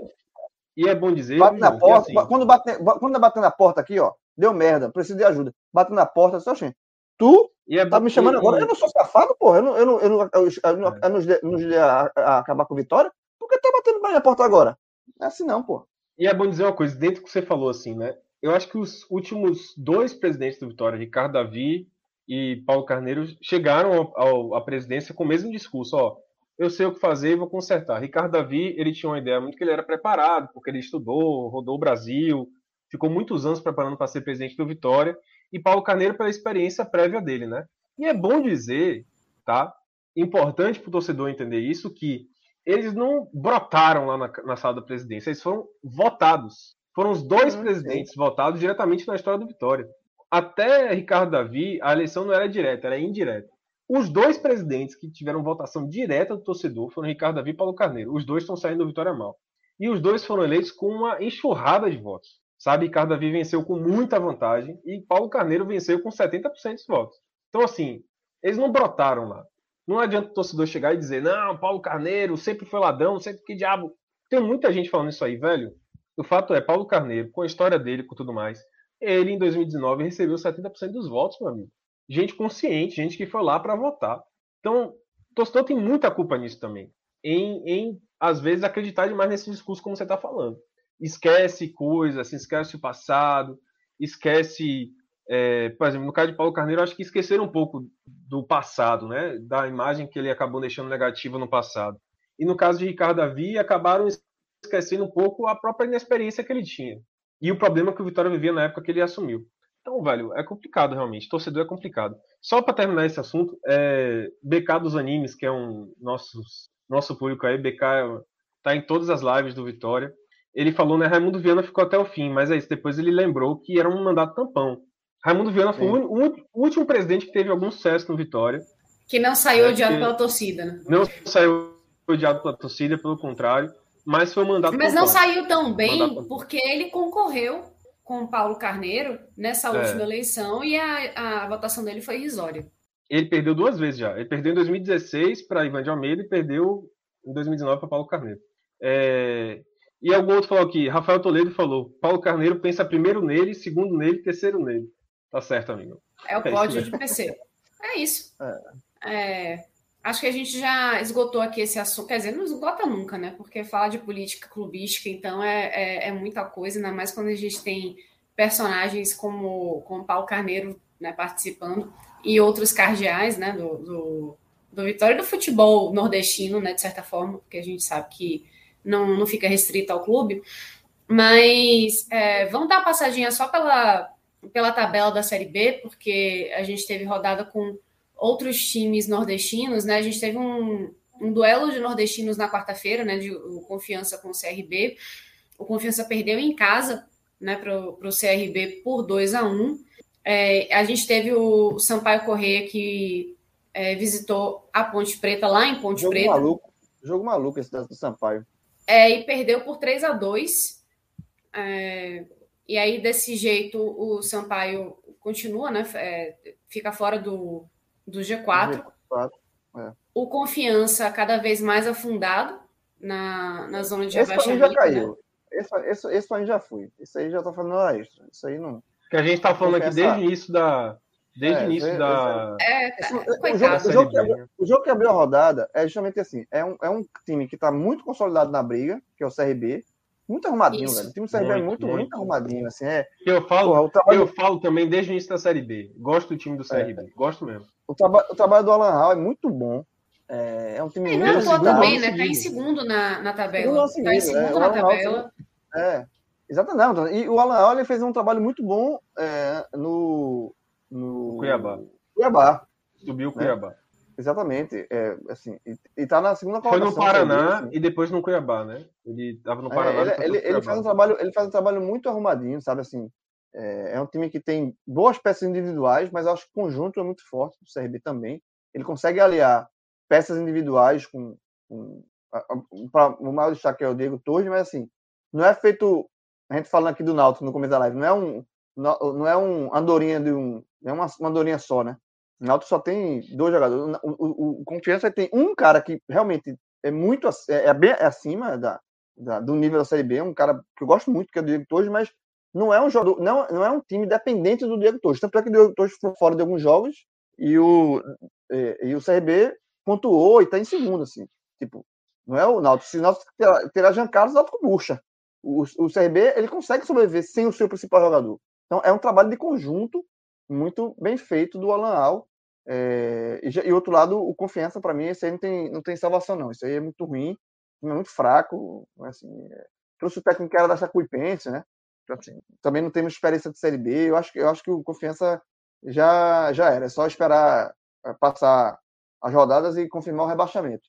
O jogo, o Sampaio, eu vi o jogo do Sampaio contra a Ponte Preta, foi um jogo maluco, porque o Sampaio saiu perdendo, virou e depois a Ponte Preta virou de novo. Né? Foi 1x0 para a Ponte, o Sampaio virou 2x1 e depois a, a, a Ponte virou de novo. É... Veja só, o Sampaio é, é, um time que eu já falei mil vezes aqui. Eu, não, eu acho que o Sampaio já faz uma campanha acima do, do que eu esperava. Eu, eu não vejo força para o Sampaio para subir, sinceramente, eu não vejo. Se eu não vejo no Náutico, por conta de elenco, né? Eu também não vejo no Sampaio, não. Mas isso não quer dizer que o, que o Sampaio. É, há uma decepção caso o Sampaio não suba, sabe? Eu, eu acho que o Sampaio está fazendo uma campanha muito acima do esperado. O, a questão do Náutico é que o Náutico tem uma, a largada que o Náutico teve e não subir gera frustração. O Sampaio não. O Sampaio foi sempre ali, rondando, fazendo uma boa campanha, mas acima das expectativas. É, e o, o, outro time nordestino que jogou foi o CSA, né, que teve a reestreia do, do Moza, né? É, o Moza reestreou, né? Fez, uma, fez um bom trabalho de CSA, aí saiu, foi para Chapecoense. Empatou em 1 um com Vila. Exatamente. Foi para o Cruzeiro, não deu certo, voltou pro. E aí eu, eu empatou, saiu um. Foi um resultado muito ruim, tá? O resultado do, do CSA, eu acho que foi. O, assim. Deixa, deixa eu só explicar por que eu tô sorrindo. Ó, oh, rapidinho, deixa eu tempo aqui. Vou só explicar que eu tô sorrindo aqui para quem está acompanhando a live. Não é porque eu tô feliz com o resultado do CSA, não, pelo amor de Deus, é porque eu tô acompanhando também. São 350 abas abertas e eu tô acompanhando aqui o final dos Jogos Paralímpicos, né? Tá rolando o finalzinho da maratona e a gente acabou de conquistar uma prata com Alex Silva na classe T46. Então, prata para o Brasil, parabéns aí para o Alex. A gente está ainda terminando algumas provas, ainda temos chances de mais medalhas na maratona com é, Edneuza Dorta, por exemplo, que está disputando o terceiro lugar. E, enfim, vamos ver o que, que acontece. Mas fiquei feliz aí com ele. Então, parabéns para Alex. Pode seguir aí, João. E não, e, e não amanhã, amanhã no NE45, nosso amigo Vitor Aguiar, que está aqui capturando o áudio para formato podcast, ele vai fazer um balanção dos nordestinos, dos atletas nordestinos. Ah, eu quero participar. Para, não, para eu quero participar. Ele, ele, vai fazer um raio-x aí. Ele já fez o Vitor é um monstro, pô. Vitor é um monstro. Vitor, eu quero participar, viu? Ele eu fez, ele fez. Também quero, Olimpíada, viu? Também quero. Ele, na Olimpíada ele fez um, um, um raio-x que eu, nunca, eu praticamente nunca tinha visto de toda, da toda a história do, do, do Nordeste nas Olimpíadas, atletas, é, todas as medalhas conquistadas pelos atletas do Nordeste na história. Fez um balanço desse ano, quem era os favoritos, quem tinha chance de medalha e tal. e fez o mesmo trabalho para, para as Paralimpíadas. E aí, quando concluir, né, ele vai fazer um, já está já tá devidamente pautado, e vai fazer um balanço geral do saldo de medalhas do, do Ô, Nordeste. Victor, eu quero participar, viu? e digo mais, eu vi uma medalha de Tóquio presencialmente na quinta-feira. Então eu posso relatar esse momento. Eu, a Paralímpica, eu, né? Especificamente. É, é igual a, a, É bem parecida com a da Olimpíada. É bem parecida, é. O símbolo muda. O símbolo que eu muda. Eu quero participar. Eu fui quinta-feira receber um atleta paralímpico baiano com a medalha. Então eu tenho que participar. Uma das maiores emoções, velho. Foi, foi esse momento aí. Foi, foi grandão, foi lindo. Mas siga aí, João. E, e, só, e só, seguindo para amarrar a, a, participação dos clubes nordestinos nessa rodada da Série B, o CSA empatou né, lá na estreia do Moza, saiu na frente com, com o De La Torre e sofreu gols 41. Eu acho, se você ranquear assim, de melhor para pior os resultados dos do nordestinos e colocando confiança à parte, né? Café com leite, não, nem fede nem cheira mais. É, eu acho que o pior resultado dos seis foi do CSA. Disparado. Eu acho que o CSA estreando técnico, jogando em casa, pegando Vila Nova, ali lutando contra o rebaixamento. Era jogo para vencer e ganhar um, um gás, assim, para tentar chegar próximo. Aí leva um gol no finalzinho, sabe? Eu acho que o pior de todos os resultados foi o do CSA. Depois, o do Sampaio, porque o Sampaio consegue virar o placar e depois toma uma nova virada. Né? Então, eu acho que o, a derrota do Sampaio também é, foi chata. Então, fica como terceiro pior aí. Depois vem o resultado do Náutico, né? empatou em casa, mesmo diante da, das circunstâncias aí. Eu acho que foi um ponto a ser comemorado, mas nessa regra aí, porque, até porque os outros dois venceram. Então. E o melhor é, resultado? O do Vitória. Ah, gostei. o do Vitória. Porque o do CRB é um resultado bom, mas ele pegou, ele pagou uma conta de luz. Porque hoje em dia o confiança, infelizmente, é uma pro confiança é uma conta de luz. Você pegar o confiança hoje perder ponto, seja no Batistão, seja em qualquer outro lugar, é ponto que você não recupera. Então o CRB ele manteve a batida dele ali ganhou fácil, atropelou o, o, o Confiança. Então, assim, é, pagou a conta de luz. E o Confiança, de novo, nessa, nesse ranking aqui, ele está fora. Já, já está rebaixado, Confiança está rebaixado. Então, o melhor resultado, em termos de importância para futuro, para aspecto, para tudo, o melhor resultado foi o do Vitória. Você se concorda? Concorda, Vilar? Com certeza, velho. O melhor resultado foi o do Vitória. Pela importância, né, de ter saído da. da... Meu Deus, esqueci o nome do estádio lá. Enfim, Germano Kruger, né? Germano Kruger. Ter saído, do Germano Kruger com a primeira vitória fora de casa, velho. Exatamente. Isso é, isso é muito fundamental para o clube, né? Para a moral do clube. Então foi sim. E o CSA que está vivendo uma pressão gigante nesse momento, né? Porque o CRB está em segundo lugar. O CSA é o time de Alagoas que disputou a Série A há bem pouco tempo. Então está sofrendo um pouco agora esse revés aí com o CRB caminhando muito forte para a Série A, né? E a pressão toda em cima de Mozart, né? Ter trazido um técnico que foi muito bem no ano passado no CSA. Então, realmente, o CSA teve um resultado bem, bem ruim. É. E o CRB, e o CRB, eu falo, eu já falei em outras lives. Isso que me disse foi Roberto Fernandes, treinador hoje do Santa, que estava no, no, CRB até antes de vir para o Santa, que ele falou o seguinte: quando ele assumiu lá, para livrar o rebaixamento ano passado, ele falou que existe em Maceió uma pressão absurda, uma cobrança absurda em cima do CRB para o CRB subir. Porque o CSA já subiu. E o CRB e o CSA foi bater na segunda divisão da Lagoa, estava morto. E aí subiu meteoricamente, né? Saiu da Série D direto para a Série A. E isso causou nos, em quem faz o CRB uma, um desconforto muito grande, pô. Porra, aí tá aqui, ó, todo ano na Série B, todo ano na Série B, marcando passo, marcando passo, marcando passo.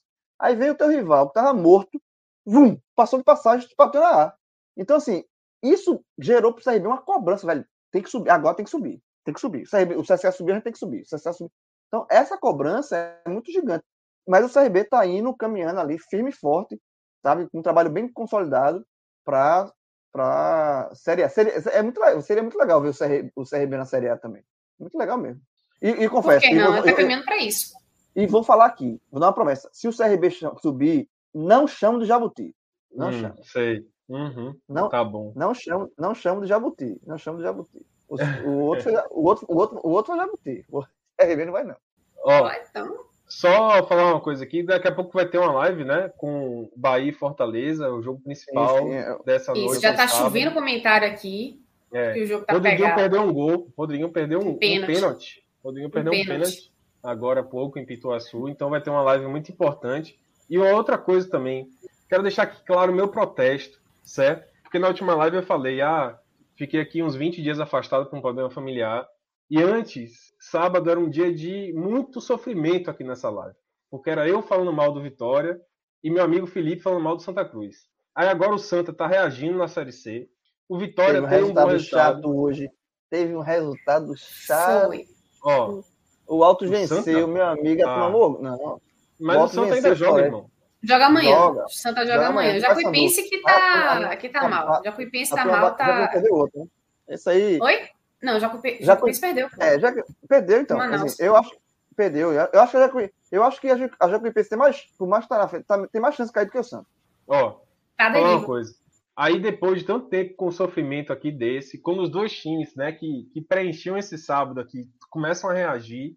Felipe não tá comigo aqui, rapaz. Que absurdo isso. Isso é uma, isso é uma angústia, velho. A gente Amanhã, aguentou o Felipe, primeiro. Ó, a gente aguentou o primeiro turno inteiro de João, de João aqui, ó. Aqui, Eu? tirando onda por causa do Náutico lá em cima. Aí agora, meu irmão, quando vem a hora da vingança, com o Santa reagindo, o Vitória tá lá. reagindo. Felipe amanhã tá no live. E essa, cara, e essa carinha aí, essa carinha aí, ó, de tristeza de João, a gente, a gente não tem Felipe aqui. Eu vou, rapaz? dizer, Que eu vou dizer, eu vou dizer, eu vou dizer a, live que o Felipe vai estar amanhã. Vê, vê, vê a live. Felipe vai estar Hum. na live com Lucas Leozzi, Cássio Zirpoli, Fred Figueroa e ele. É, Eu tô quase, eu tô, eu tô quase entrando para me solidarizar. Felipe, pra tu não ficar sozinho não, velho. Eu vou entrar contigo. Eu tô Felipe, quase fazendo isso. E só uma informa- Tamo outra junto. informação, tô esperando terminar. Eu tô com, fazer propaganda. Tô com o sofá escola aberto aqui, porque resultado péssimo pro Náutico. Botafogo confirmou a vitória. O Botafogo venceu o Remo no Baenão e abriu três pontos. Então, é, o Goiás ainda, ainda joga na rodada, o Goiás fecha a rodada com, contra o Cruzeiro em casa, em Goiânia. É, se vencer, vai para 41 pontos. Assume, volta, então, o Náutico. é, o Botafogo abriu três pontos para o Náutico e tem uma vitória a mais. Então, o Náutico, mesmo que o Náutico vença uma rodada seguinte, vença o Vila Nova e o Botafogo perca, o Náutico não, não entra no G4 Não, Não tá- ultrapassa. não ultrapassa por causa do número de vitórias. Então, o Náutico necessariamente ele está a duas rodadas do G4. Para ter duas rodadas perfeitas para entrar no G4. Porque o Botafogo vencer esse jogo. O Botafogo está na. Eu acho que, eu acho que a Série B caminha assim, para Curitiba, Goiás, é, CRB e Botafogo. Eu Hoje, assim, eu acho que se não nada sair muito dos trilhos aí, es- esses quatro times estão muito fortes pro acesso. Ô, Ju, é, reagir. pra, terminar, pra terminar a live, eu, se Danilo olhar o zap aí, tem um áudio de um torcedor do Vitória que representa Ah, sim. exatamente a mensagem desse sábado. Um áudio comovente de um torcedor do Vitória que representa, assim, em poucos segundos, todo o sentimento da torcida do Vitória nesse sábado. Vou ver se Danilão aí consegue pegar esse áudio para reproduzir aqui pra galera. Pra Eu encerrar acho a que valeria a perfeito. pena. Mas é, é, dá para imaginar assim que é, é um áudio assim muito emocionante, né? Eu acho que é um áudio que carrega muita emoção, é um pinguinho de veracidade talvez, mas enfim, só para É. reforçar, viu, gente, que às 11h30 começa a live aqui sobre o jogo de dois nordestinos, né? Bahia e Fortaleza, o jogo que está rolando neste momento que a gente está fazendo aqui a live, é, está rolando aqui em Pituaçu, em Salvador. E vão participar, rufem os tambores, Celso Shigami. Oi, Não, não, termina de dizer a live que eu tenho Tá. uma última informação para dizer. misericórdia. Celso Shigami, Thiago Minhoca e JP Pereira. Então, live de peso. Diga aí, João. Sim, a live, a live do clássico, né? Não, só para última informação que saiu a súmula, né? É, do jogo Náutico e, e- é, do jogo do Náutico, Náutico e Guarani, e explicando o porquê do Iago ter sido expulso. E aí, nosso amigo Vitor Aguiar, que é um monstro da Cividina, que ele tá, cobriu o jogo e tal, tá aqui com a gente, mandou para mim aqui a súmula. Expulsei o senhor atleta, o senhor Iago Ângelo Dias, número 93, da equipe do Náutico, aos 41 minutos do primeiro tempo, por após reclamar de uma suposta falta, proferiu as seguintes palavras em minha direção. E aí, espero que não tenha nenhuma criança aqui na, na live, enfim. Eu, eu vou falar. Cadê? Marca a falta, vai tomar no cu, de forma assintosa. Me senti ofendido com as palavras e foi expulso, de- ele foi expulso de forma correta, direta. Vocês acham que foram, foi para muito, foi para isso tudo? Pra expulsão? Pelo amor de Deus, não. De Se for isso aí mesmo. Ó, o, é o o árbitro podia até ter. É, o árbitro É podia cara até ter, ter dado uma exagerada marca aí nessa falta, marca a falta. Não, mas veja, ele tá, Ele tá assumindo que No- foi por isso aí. é, ele, ele botou na súmula isso. É, é, é, não é não, viu, seu, seu juiz aí. Assim, assim, tá, tá ele botou na súmula assim. deixou de marcar, assim, marca falta, vai tomar no cu. Porra, assim, isso é pra expulsar. Se for assim, ele vai ter que. Nenhum jogo termina com 11, não, velho. Rapaz, ele não pode apitar um jogo aqui em Salvador, então. Não, não porra. Gente... Ele não pode, ele não pode estar em zap, né? Olha lá, Opa! Atenção. Ele não pode estar em grupo de zap, vamos lá. Porra, esse é maluco, velho. Nunca mais eu tinha tido essa sensação, velho. Mas te merece, velho. Na moral, não é possível o tempo todo só sofrendo, não. Véio. Tem que ter pelo menos uma alegriazinha, mas nem que seja pequena, velho. Que nada, velho. Obrigado, velho. Meu irmão, isso é, isso é legítimo. Isso é legítimo demais. Eu não. Eu, eu, eu, eu entendo. Eu, eu entendo justamente que é isso, velho. Eu, eu, eu, valorizo. Parabéns pra esse torcedor aí. Eu não vou tirar um. Isso é, isso é, é isso, porra. É o que eu falo sempre. É, futebol, isso é suco de série B no, do desespero, não, né? Futebol é isso aí, meu irmão. É sofrimento. É o cara so... No futebol não é Real Madrid, PSG e Messi, não, porra. Isso aí é, isso aí é videogame, pô. Isso é FIFA, pô. O futebol é isso. O sofrimento raiz, já vê, é isso aí, porra. Sabe assim, é, é, é, é a sofrência. É a representatividade aí. É. Resume, só, só resume em um áudio o sentimento de vários torcedores do Nordeste, a verdade é essa. Seja é. na Série A, só... seja na Série B, seja na Série C. E sobre aquela na súmula que a gente falou do Iago, o Chamusca, técnico na coletiva, falou exatamente isso. Esse meu amigo, se ele se sentir ofendido por um, um palavrão, não, não vai ter jogo que vai terminar. Todo jogo vai ter gente expulso, não vai terminar com os nem a pau. Eu acho. Achei bem, bem, bem, bem, bem fraca a, a justificativa. Mas enfim. Mas esse, esse áudio foi fantástico. Acabamos esse com áudio representou bastante. Acho que já estamos aqui já passando, né? Da, já, já, conseguimos encerrar todo o, o conteúdo da nossa live entre só, isso aqui, isso aqui, e, isso rocks, isso né? é, veja só, a gente, a gente é aqui, versão Grêmio. Isso aqui é uma, uma live, eu fico, isso aqui é uma live versão Grêmio, né? Pouco, pouco reduzida, poucos integrantes. Né? Não, versão... aqui é o creme de la creme. Aqui é, é, Não, versão Grêmio, eu falei. Grêmio. Ah, versão Grêmio. Tá Porque o Grêmio é, é, é, o Grêmio com poucos jogadores. Eu, só eu posso fazer essa piada aqui no podcast. Só eu posso fazer essa piada. É, é, é, um, rapaz, é uma piada bem assim. É, versão... mas é, é, para poucos públicos, é para poucos públicos. Muito boa, muito boa. Versão, versão Grêmio, mas como, como a versão Grêmio original, vencedora. Essa aqui é uma vencedora. Para o seu. Não, uma lembrança muito boa, né? Essa é a. Cara, tem Não, um vídeo. Eu já, eu já água esperei. Suja, Isso né? aqui é. é água suja aqui. É, os vídeos. Ó, fazer, a, gente tem quatro, a gente tem para dar pra duas, duas horas aqui no reloginho. A gente tem quatro minutos de água suja. Rapidinho. Um dos vídeos mais incríveis da história desses 45 minutos. Ainda nos vídeos antigos do YouTube, né? Pessoal que está assistindo aí no YouTube, olha aí no arquivo de vídeos, tem assim, uma série que é tipo assim a pior, a melhor, a maior vitória e a pior derrota de todos os times do Nordeste, do, G, do G7 do Nordeste. Aí na do Náutico, quer dizer, veio do esporte, a maior vitória, a pior derrota.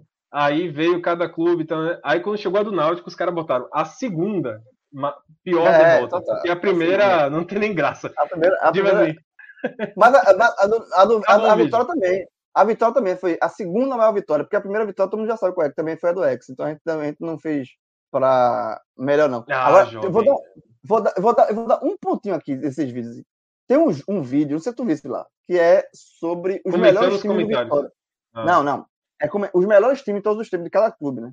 Os melhores Sim. times do Vitória. Aí vai fala nos times, vai explicando e tal. E aí chega no time, time de 93. E aí, a gente tá gravando o equipe, eu, Celso e Lucas Fittipaldi. Lucas Fittipaldi. Que hoje tá na Globo. Meu amigo. Aí a gente combinou foi um combinado, assim, combinado, só, Lucas, aquele time 93 tem um, um apelido que era Brinquedo Assassino.